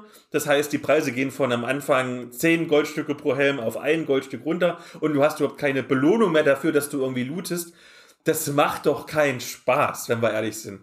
Also klar irgendwie, dass du vielleicht so sagen wir mal, so als Nebenquest oder mal so zwischen den Dungeon Crawls, vielleicht der eine sagt, oh, ich habe mir eine Mühle gekauft und kriege dafür irgendwie drei Goldstücke und der, und der andere oder die andere sagt, ja, und ich habe mir ein Feld gekauft und stelle jemanden an, der dann das, das Korn für deine Mühle herstellt. Ja, das kannst du irgendwie mal um passives Einkommen, das ist das berühmte Wort passives Einkommen zu generieren, was dir irgendwie hilft für das Abenteuer, aber selbst wenn du der totale Bauerngamer bist, irgendwie macht es doch keinen Spaß, irgendwie ein reales Wirtschaftssystem zu simulieren. Außer es ist Teil der Quest zum Beispiel, warum ist plötzlich das Zaubern viel billiger geworden? Aber außer als Questaufhänger ist es, weiß ich nicht. Nee, ja. nee, nee, nee, nee. Also, wie gesagt, ich habe lange auf dem Drachenfest in der Stadt gespielt und da ist diese Diskussion, also da gab es interessante Effekte zu beobachten. Es hat nämlich den lustigen Effekt, also du bist ein Spieler, du hast ein paar Kupfer, du gehst in die Stadt, du gibst Geld für irgendwas aus oder du bist ein Adliger, du hast ein paar Gold und ein paar Silber dabei und du machst Dinge. Und was passiert ist, dass die reicheren Charaktere Geld ausgeben oder die mittelreichen Charaktere und es immer nach unten Trickle, Trickle Down funktioniert in irgendeiner Form. Selbst ich als Markt habe gerne mal den Bettlern in der Straße ein paar Kupfer hingeworfen. Man ist ja ein anständiger Mensch. Aber es gibt keinen Kreislauf. Also du musst dir keine Nahrung kaufen oder nur in weitaus geringerem Maße oder du machst es halt mit Euro, weil die Taverne halt richtiges Geld braucht und nicht nur Kupfer. Du legst vielleicht ein Kupfer mit dazu. Du musst dir keine Kleidung kaufen. Du musst keine Steuern bezahlen, du musst äh, keine Miete bezahlen in irgendeiner Form. Das heißt, am Ende waren die Leute mit dem meisten Geld immer die Bettler. Was total geil ist, weil die irgendwann nicht mehr wussten, wohin mit ihrer Kohle oder ich. Ich habe mehrere Gold auf meinem Sparkonto bei der Bank von Aldradach. Ich habe eine solide Altersvorsorge für meinen Markt. Also das funktioniert nicht, weil wir eben nicht die die Kreislaufwirtschaft haben. Und ich weiß auch nicht, wie du das äh, logisch machen kannst, es sei denn, du machst ein Spiel, was sich nur darum geht, Steuern einzutreiben und Dinge zu handeln und zu verkaufen. Fände ich auch nicht besonders spannend. Für mich ist das Geld im Spiel immer nur ein Spielanreiz und ein Spielmechanismus. Und deshalb ist es für mich immer so, wenn ich am Ende des Spiels nach Hause gehe, dann habe ich so und so viel Münzen oder so und dann gehe ich auf ein neues Spiel und dann überlege ich, wie viel ist für meine Figur logisch zu besitzen. Und wenn ich zu wenig dafür habe, dann kaufe ich mir nochmal ein paar Münzen. Und wenn ich zu viel habe, dann lasse ich was zu Hause und nehme nicht alle Münzen mit. So dass meine Geschichtenerzählerin, die ich auch viel gespielt habe, eigentlich immer so mit fünf Kupfer oder so rumgelaufen ist. Die hatte auch mehr, weil Menschen ihr Geld geben, weil sie eine darstellende Künstlerin ist und die Geld einnehmen im Lab. Aber das habe ich zu Hause gelassen oder anderweitig verteilt und hatte halt immer nur so, dass ich immer so der entsprechenden äh, gesellschaftlichen Stellung entsprach. Und das macht dann Spaß wenn du aber plötzlich die Bettler deine Reichsten sind, dann platzt das Spiel. Also. Eine Frage oder ein, ein Fokus der Frage war ja auch nachhaltiges Wirtschaften. Das kann ich mir tatsächlich im ganz kleinen Level sogar gut vorstellen. Beispielsweise, wenn du so richtig Hardcore-OSR spielst, dann zählst du ja auch die Pfeile mit, die du verschießt, beispielsweise. Mhm. Und da ist es schon recycelst du die Pfeile in Anführungszeichen, die du so wieder rausziehst aus dem Gegner oder den Gegnerinnen. Und wenn du zum Beispiel zu viele verschießt, könnte jetzt der Pfeilemacher aus deinem Dorf schnell genug Pfeile nachproduzieren oder wenn du jetzt die ganze Zeit fröhlich wie Legolas die Pfeile raushaust, wenn du dann im Enddungeon bist, kannst du keine Pfeile kaufen, weil es erstmal drei Wochen dauert, bis wieder neue hergestellt worden sind. Das finde ich total gut, aber das sind Spielkonsequenzen. Also das ist einfach konsequentes Spiel. Zu sagen, ich habe jetzt 20 Pfeile verschossen, ich habe keine mehr, ich muss mal gucken, wo ich neue wieder herkriege. Pfeile wachsen nicht auf Bäumen. Wo kriege ich denn jetzt einen Pfeil her? Das finde ich gut.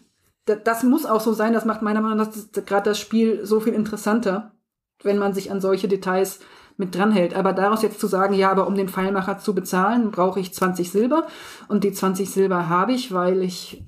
Ne, und dann wird es halt irgendwann zu viel. Der Hochleveln-Podcast beschenkt die Trinerdität mit Was fasziniert uns an Monstern? Der Reiz des Unbekannten, der Reiz des Exotischen und manchmal auch, dass du weniger Konsequenzen, moralische Konsequenzen hast, wenn du einfach mal das Monster umkachelst. Also weiß ich nicht, so ein einen Troll irgendwie umzukacheln, obwohl der auch irgendwie humanoid ist, fühlt sich irgendwie nicht so schlimm an, als wenn du irgendwie eine arme menschliche Bettlerin wegmetzelst. Ich verstehe, was du meinst. Und das ist halt das Thema vom Huhn mit der Maske. Vollgesichtsschläger, der irgendwo rumsteht. Das sind immer die Bösen, die kann man ohne schlechtes Gewissen ummangeln.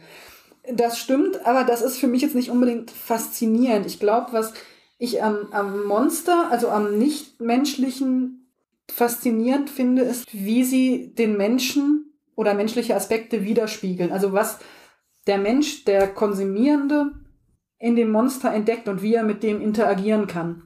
Also wenn man sich Shape of Water oder sowas anguckt, da geht es ja auch immer um die Menschlichkeit im Monster. Oder äh, Frankensteins Monster, ne? der eigentlich der bessere Mensch ist. Und wenn man den anders behandelt hätte, dann wäre die ganze Nummer anders ausgegangen.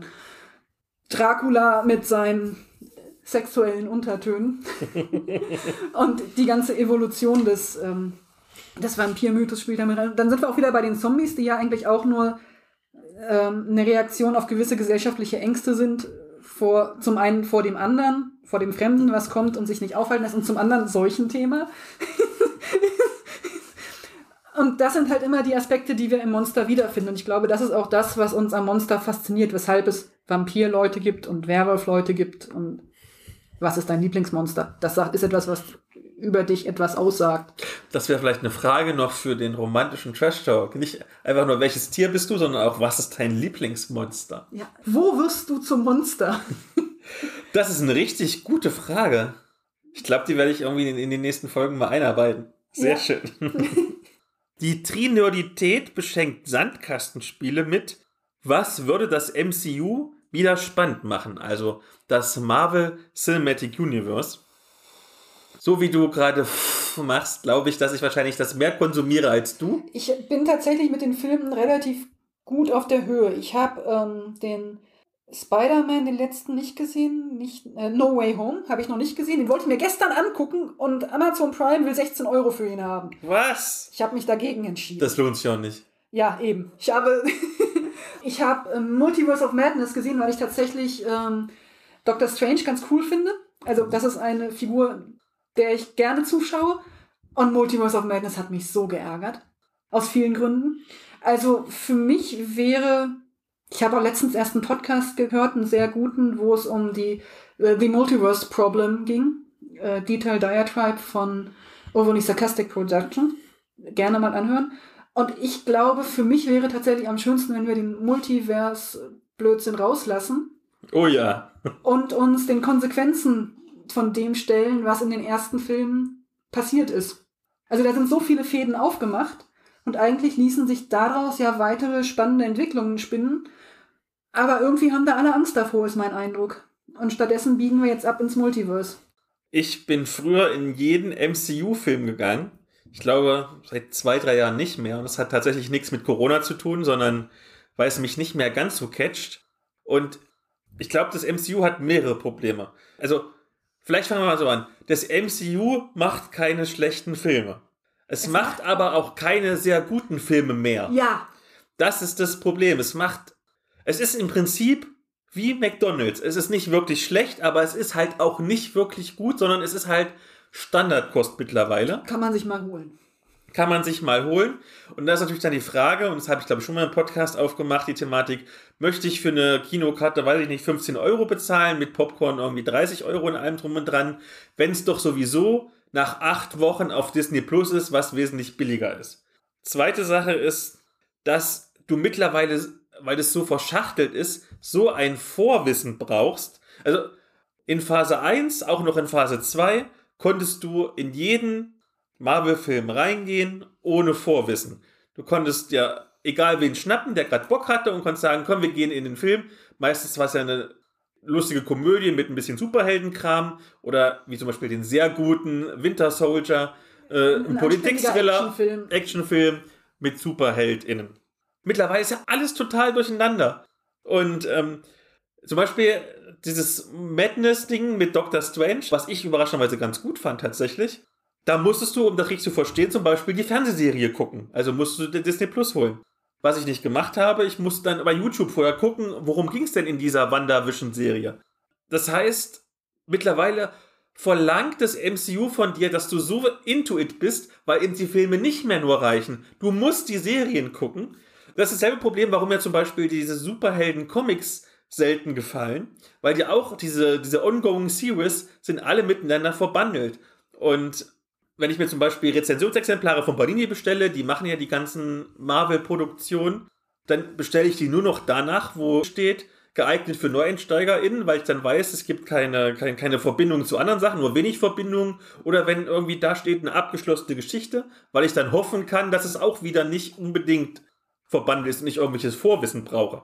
Und natürlich, wir wissen es alle, das CGI, also die Bombasteffekte, die ja wichtig sind, sind mittlerweile nicht mehr so toll. Also wir wissen alle, die produzieren noch und nöcher und darunter leidet die Qualität der optischen Effekte. Und im Prinzip, das ist doch der Grund, warum du eigentlich ins Kino gehst, weil du im Kino die optischen Effekte schöner sehen kannst als zu Hause auf deinem normalen Fernseher.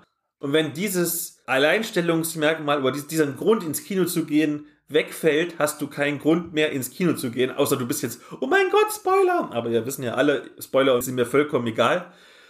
Ich kann acht Wochen warten. Also jetzt kommt ja bald irgendwie der, der ähm, Black Panther, der zweite Teil. Ja, ich freue mich drauf, ihn zu sehen. Das ist halt ein schöner Nachmittagsfilm, wenn es mal regnet. Für mich. Ja. Mir ist natürlich noch was eingefallen, was vermutlich heißt, dass meiner Meinung nach Marvel einfach nicht mehr zu retten ist. Und das ist, aber das ist ein persönliches Problem. Das ist der Grund, warum ich mit vielen von diesen ganz langlaufenden Fernsehserien einfach nicht zurechtkomme dass die Geschichte halt irgendwann einfach zu Ende erzählt ist und es dann irgendwann repetitiv wird und einfach nicht mehr interessiert, weil die Figuren, die mich mal reingezogen haben, entweder tot sind oder ihr Happy End hatten oder in äh, ständig sich wiederholenden Schleifen drin hängen und nein. Und für mich war eigentlich mit Endgame war ein gutes Ende erreicht. Und ich habe auch das Gefühl, wenn ich mir das Ganze so angucke, dass danach alle jetzt gerade hilflos am Rumrudern sind, was jetzt wohl kommt. Und jetzt wird irgendwie Kang the Conqueror aufgesetzt. Und das ist so, okay, wir haben die Hälfte der Galaxis ausgerettet. Was können wir jetzt noch machen? Wir müssen größer werden. Und dass wir müssen größer werden, das hat mich ja schon bei Supernatural.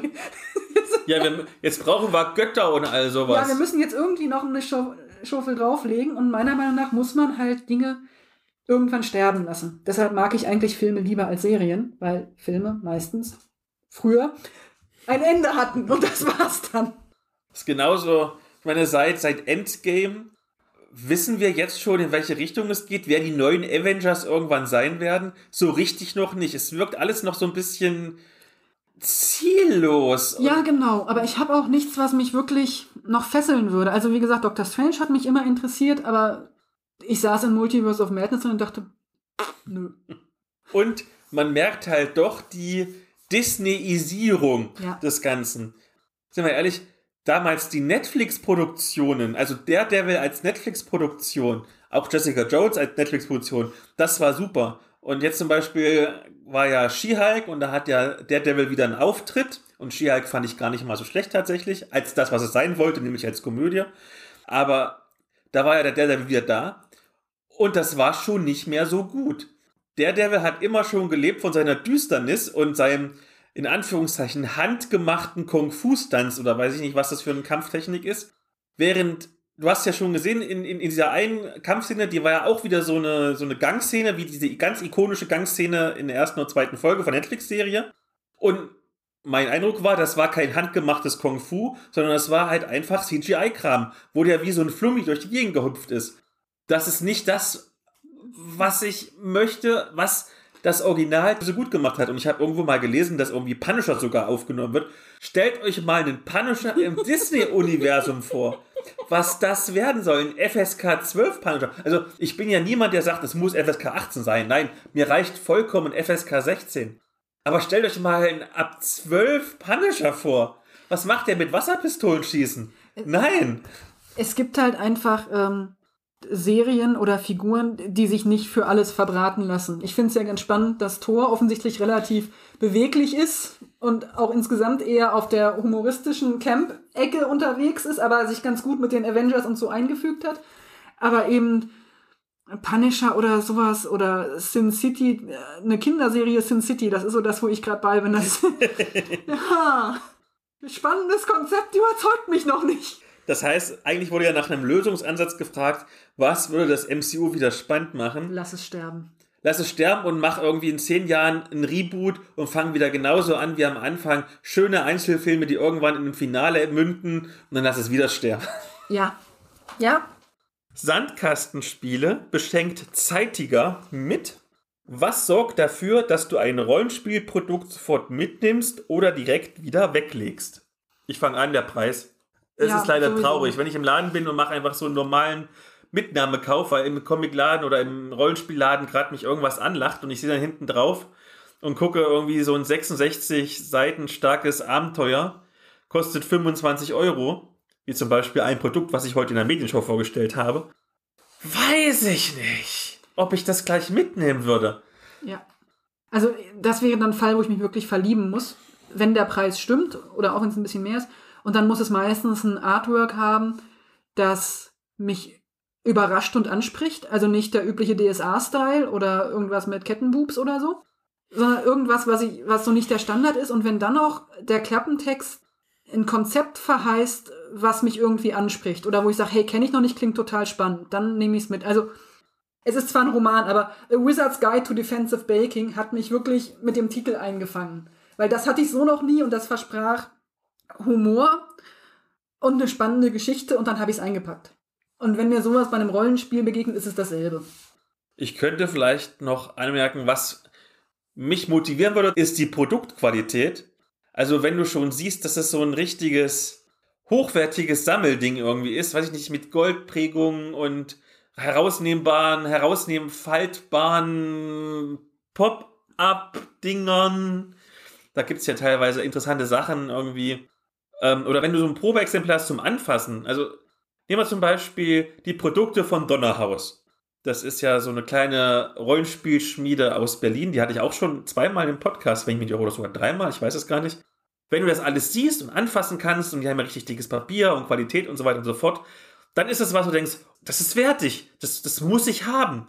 Es ist wie so ein Preis-Leistungs-Ding natürlich. Wenn ich mir eine Rollenspielbox kaufe und habe zur Auswahl irgendwie drei verschiedene und die kosten alle gleich, sagen wir mal 40 Euro und bei der einen sind vielleicht sogar noch Miniaturen drin und bei der anderen ist einfach bloß Pappplättchen drin oder einfach nur, äh, weiß ich nicht.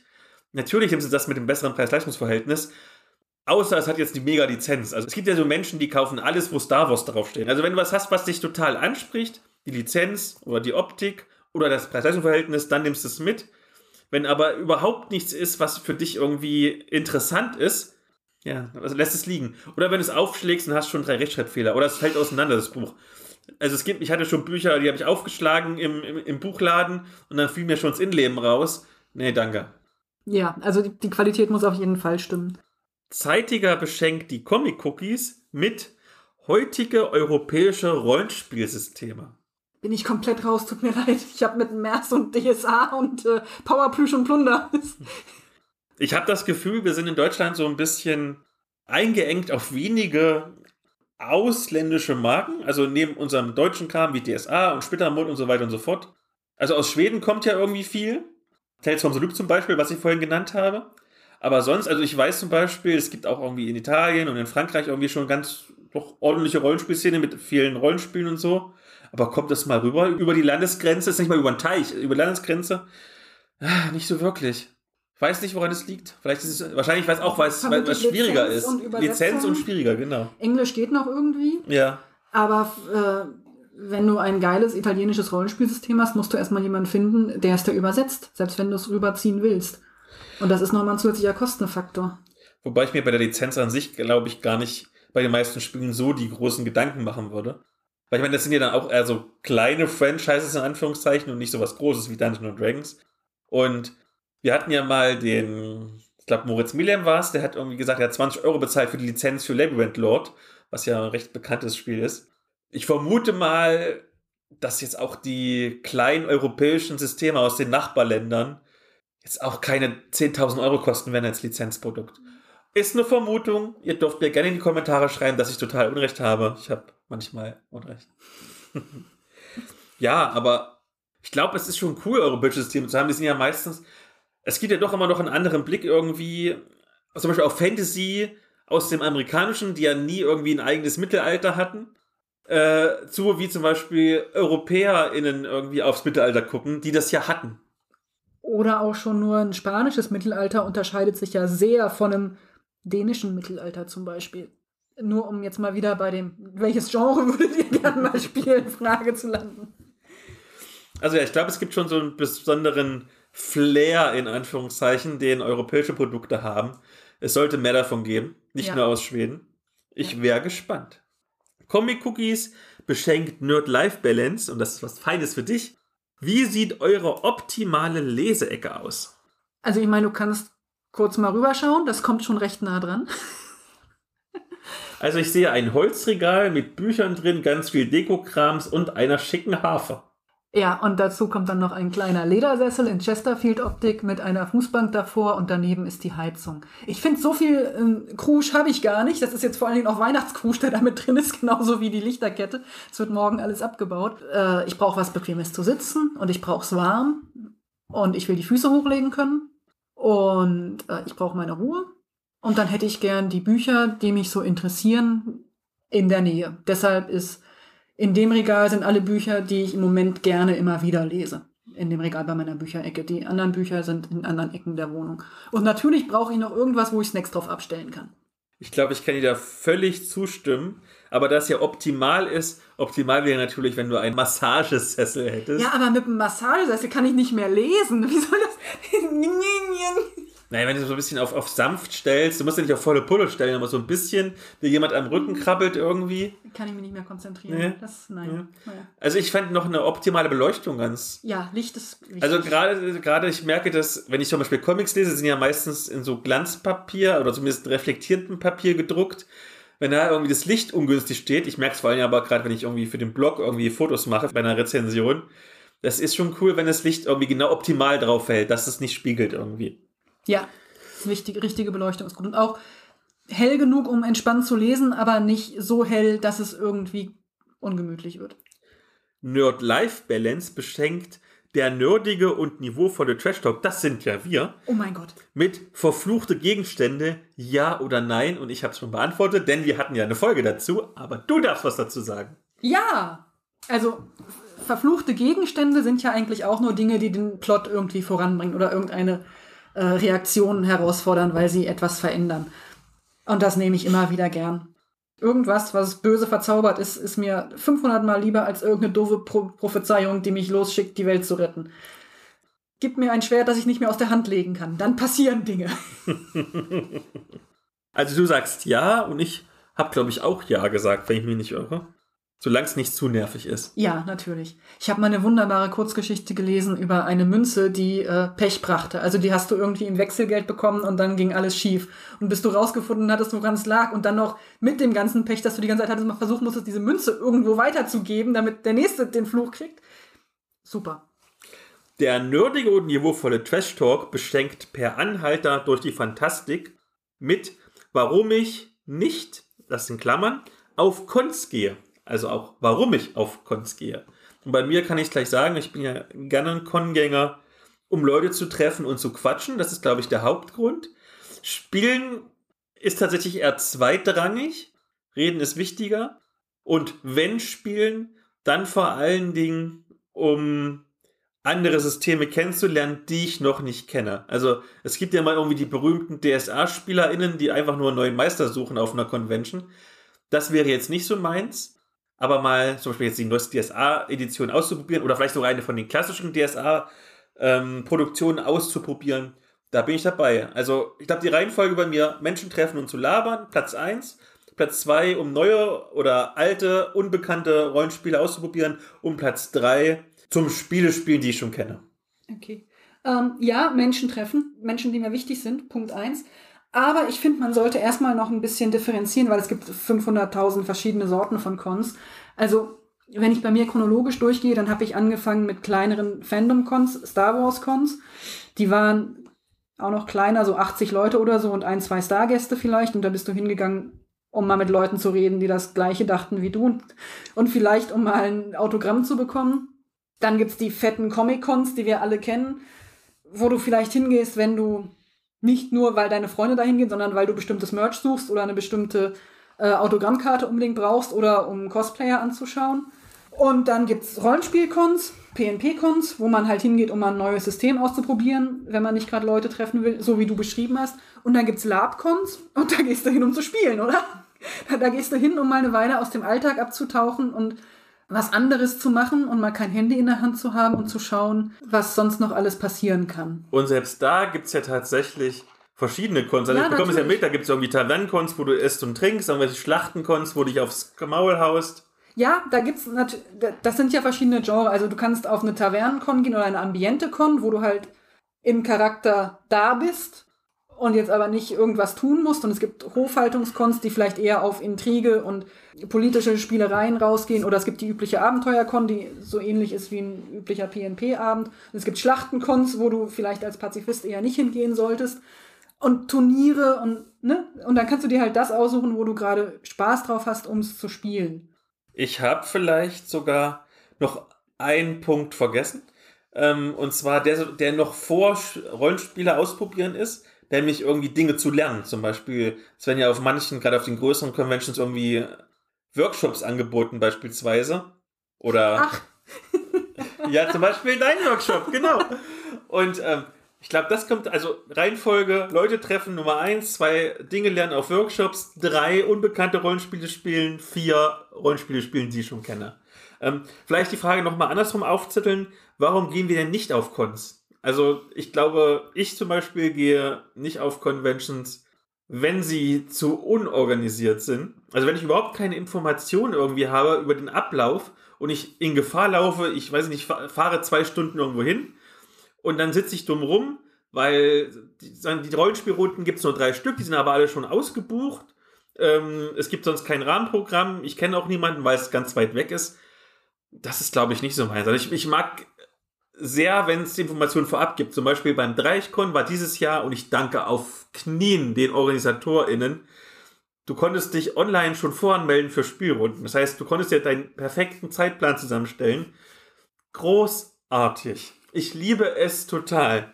Aber wenn ich irgendwie in Gefahr, also gut, auf dem Dreieckkon, das ist so groß, du hast immer die Chance. Ne? Aber wenn du auf so einer kleinen Convention bist, ich erinnere mich, ich war mal tatsächlich hier bei dir in der Gegend in Erlangen, das war glaube ich Kontrast hieß das. Ähm, da bin ich hingefahren, da waren, weiß ich nicht, 15 Leute vielleicht da. Die Spielrunde ging irgendwie erst zwei Stunden nach offiziellem Start los. Irgendwie, es gab nur zwei Spielrunden und die ganze Zeit haben eigentlich alle Teilnehmenden irgendwie nur damit ihre Zeit verbracht zu lästern über die OrganisatorInnen, weil niemand wüsste, wer überhaupt das Ding organisiert.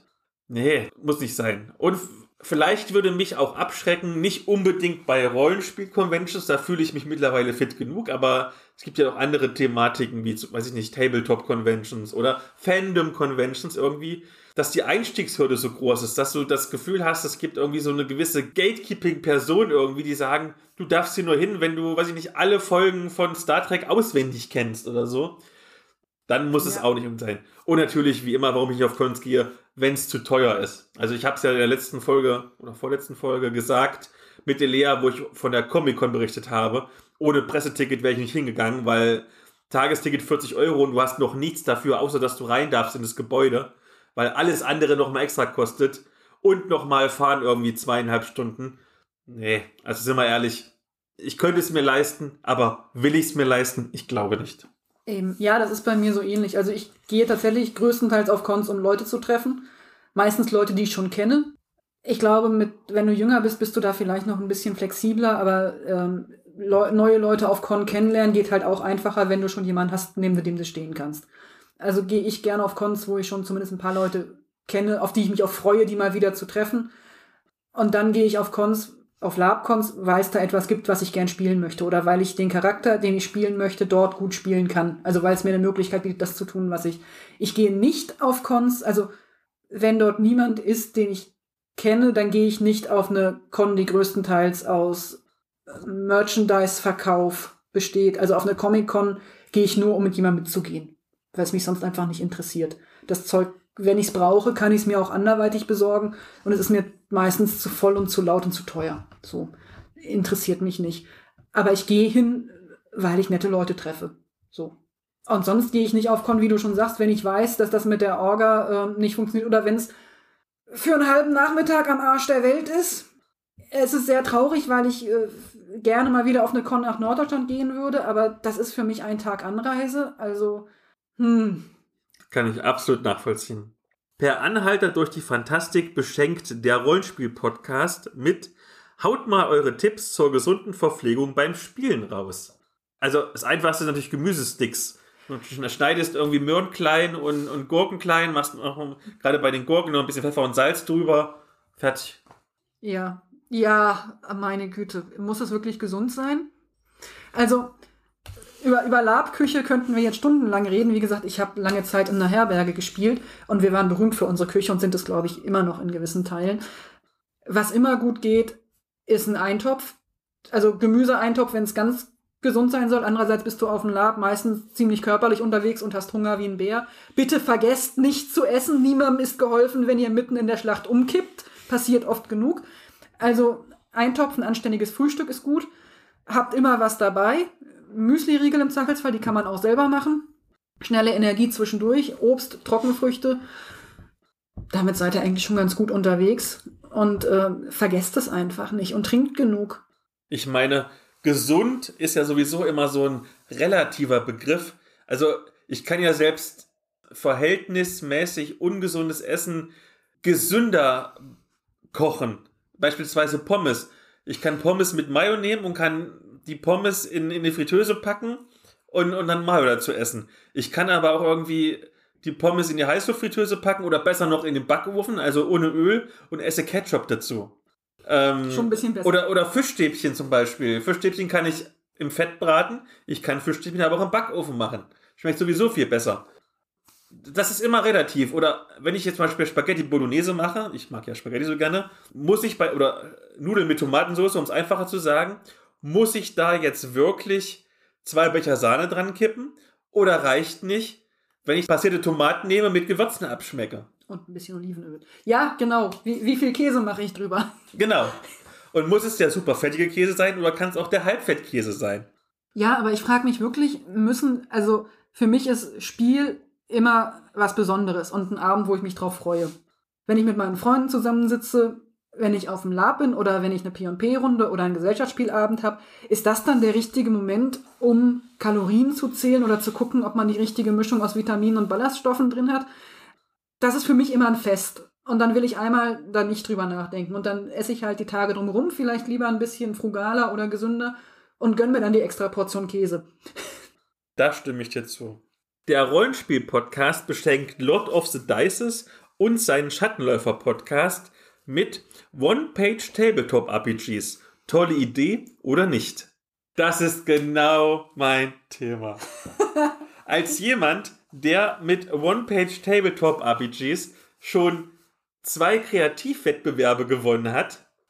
Okay, deine Bühne. Zuletzt den WOPC letztes, vorletztes Jahr. Oder letztes Jahr, ich weiß gar nicht, welche Jahreszeit dran war. Der letzte, der zehnte halt. Der zehnte WOPC. Das ist eine coole Sache. Also im Prinzip, du hast ein Rollenspiel, ein ganzes Rollenspiel-Regelwerk und packst es aber nur auf eine Seite.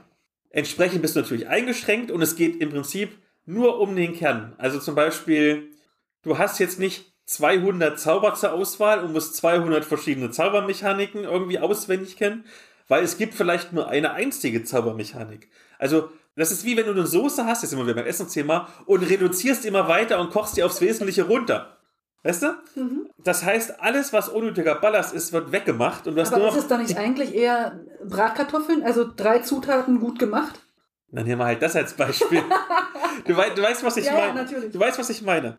Das heißt, du kannst dich viel mehr zum Beispiel auf das Rollenspiel an sich fokussieren, weil du halt nicht irgendwie 30 Regeln auswendig können musst. Ich meine, selbst was heutzutage als regelleichte Rollenspiele normalerweise verkauft wird, hat ja trotzdem irgendwie 30, 40 Seiten irgendwie Regelwerk, Regelmechaniken. Selbst beispielsweise mein Herbstande-Rollenspiel hat ja auch irgendwie, es ist ein Einsteigerprodukt und hat trotzdem, weiß ich nicht, 10 Seiten irgendwie mit Regelmechaniken und sowas. Das hast du natürlich nicht, weil du ein Einseiten-Rollenspiel hast. Du kannst andererseits natürlich bei den meisten Produkten jetzt nicht die ewig lange Kampagne zocken. Also spätestens irgendwie bei, ähm, ob du deinen Charakter weiterentwickeln kannst und irgendwie neue Sachen lernen kannst, hört es irgendwann auf, weil einfach der Platz alle ist von deinem Rollenspiel und du musst ja meistens auch noch ein Setting beschreiben und das ist natürlich aufgebraucht, wenn du irgendwie eine Seite hast. Also dann kannst du halt nur kurz sagen, es ist eine Mittelalter-Fantasy-Welt und kannst nicht sagen, es gibt drei Städte und es gibt da, der Bauer heißt, heißt Torst und, und der Stadtkrämer heißt Gabriele. Das geht halt in dem Fall nicht. Hier ist dein Religionssystem mit den äh, Dogmen, 20 Seiten und. Also ich glaube, One-Page-Tabletop-RPGs sind großartig für One-Shot-Rollenspiele. Also man kann ja kurz auf einer Convention zocken oder wenn du mal. Äh, sind wir bei Tabletop oder sind wir bei P&P? Tabletop-RPGs sind ja, das ist der englische Begriff für, für Pen Paper. Ach so, danke schön. Jetzt bin ich auch wieder bei dir. Ich war bei den Jungs, die mit dem Metamaß rumlaufen. Gibt's aber auch, funktioniert auch. Ich meine, die Kernmechanik im Prinzip ist ja, du brauchst eine Bewegungsmechanik und eine Schießmechanik und eine Deckungsmechanik. Auch das passt theoretisch auf eine Seite drauf. Das sind ja immer diese ganzen eine Milliarde Sonderregeln und Zufallstabellen. Und wenn du eine 5 würfelst, dann läuft deine Figur noch 3 Zoll weiter. Und wenn du eine 6 würfelst, dann machen sie einen Sturmangriff und kriegen einen Bonus von 20. Dinge, von denen ich. Aber One-Page, PNP, großartig. Liebe ich. Bitte mehr davon. Eine tolle Idee. Es sollte mehr davon geben. Ja, schreib noch ein paar wenn es wieder mal ein paar Wettbewerbe gibt, vielleicht lieber André Würfelheld, wenn du zuhörst, bitte mach doch den nächsten Winter One-Page Contest irgendwann, damit ich wieder gewinne. Von irgendwas muss Philipp ja auch die Miete bezahlen. oh, das wäre so toll, wenn ich davon leben könnte. Okay, wir haben noch zwei Fragen und vielleicht wundern sich die HörerInnen, warum die sich gegenseitig beschenkt haben. Das sind nämlich die beiden Nachzügler-Podcasts. Gruftschrecken beschenkt den Rollenspiel Prepcast mit eure Top 5 der klassischen D&D-Monster und vielleicht eine Abenteueridee. Und ich cheate ein bisschen und ich habe jetzt die Einsteigerbox nämlich neben mir liegen und gucke einfach rein, was es gibt. Aber ich habe nie D&D gespielt. Ich sage einfach mal, was ich so schon weiß und wenn ich nicht auf 5 komme, gucke ich auch hier schnell rein. Super geil ist natürlich ich habe den Namen vergessen. Oh Gott, warum vergesse ich jetzt die Namen? Ich habe die ganze Zeit auf der Hinfahrt habe ich gewusst, was ich sagen will. Ähm, toll ist natürlich der Mimik oder das Mimik, dieses Monster, was sich in verschiedene Gegenstände verwandeln kann. Das ist auch das Einzige, das ich kenne, das ich auch gern genommen hätte, weil das natürlich super ist. Und was mir da als Abenteueridee einfallen würde, wäre, du hast ein Haus oder einen ganzen Dungeon und da verschwinden Leute, warum auch immer.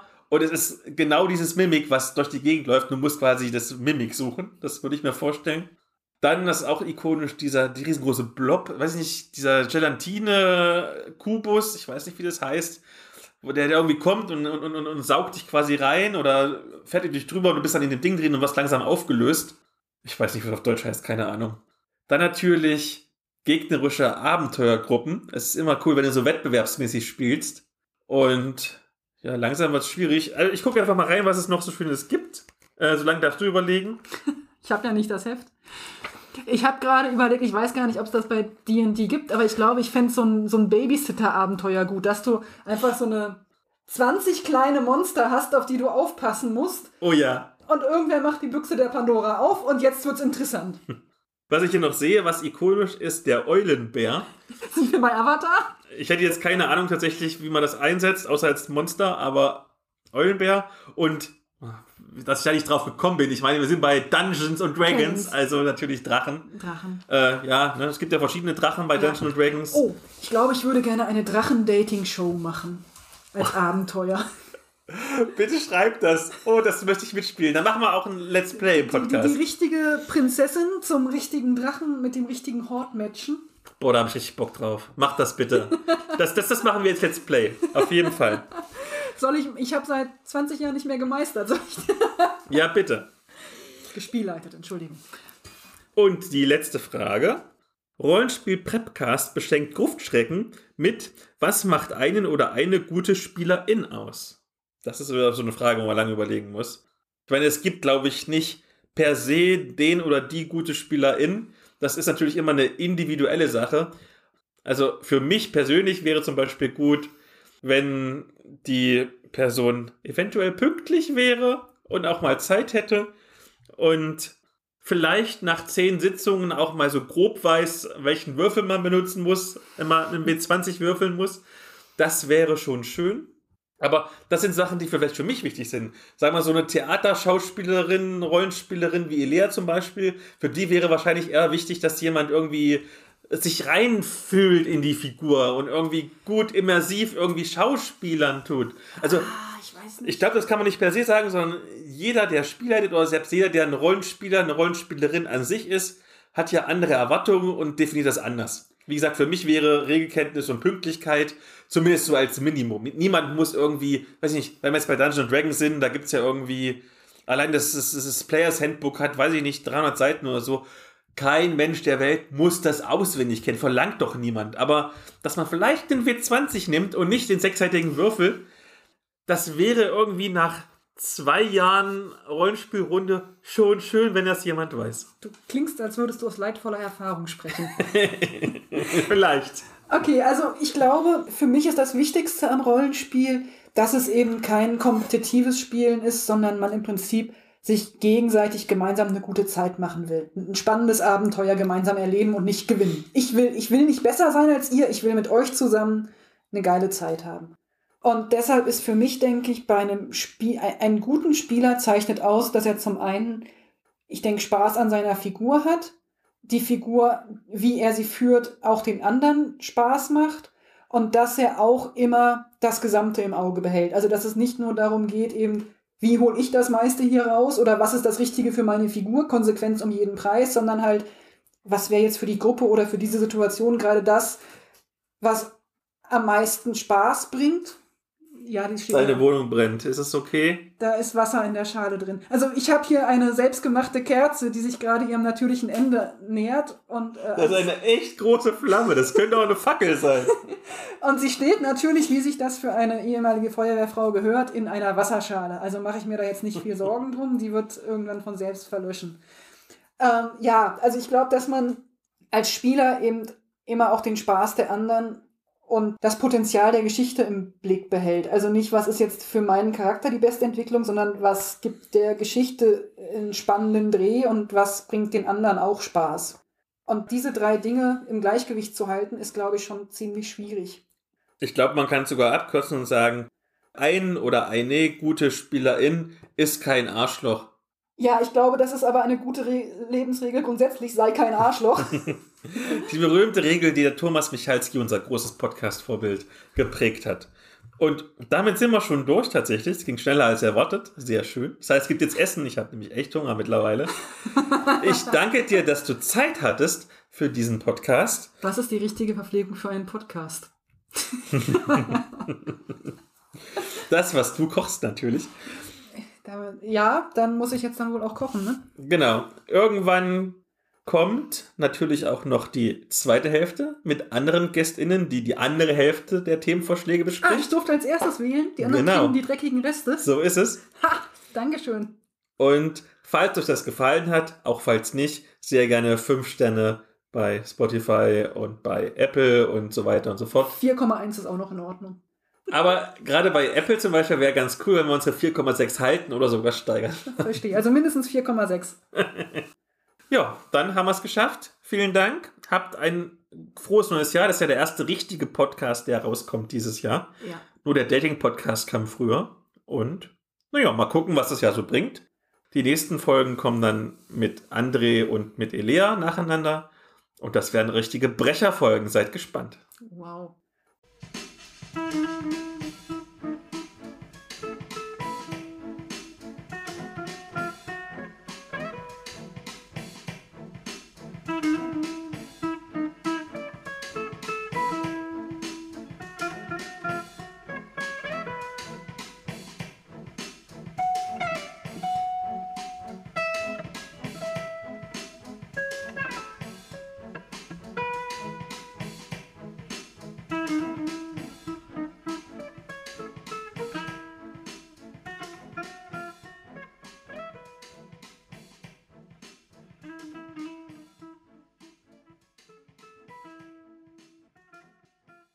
Kommentare irgendwie alle so sich auf, auf Herzchen oder, oder Feuerbälle. Nee, du hast gesagt, Flammen sind es einfach nur.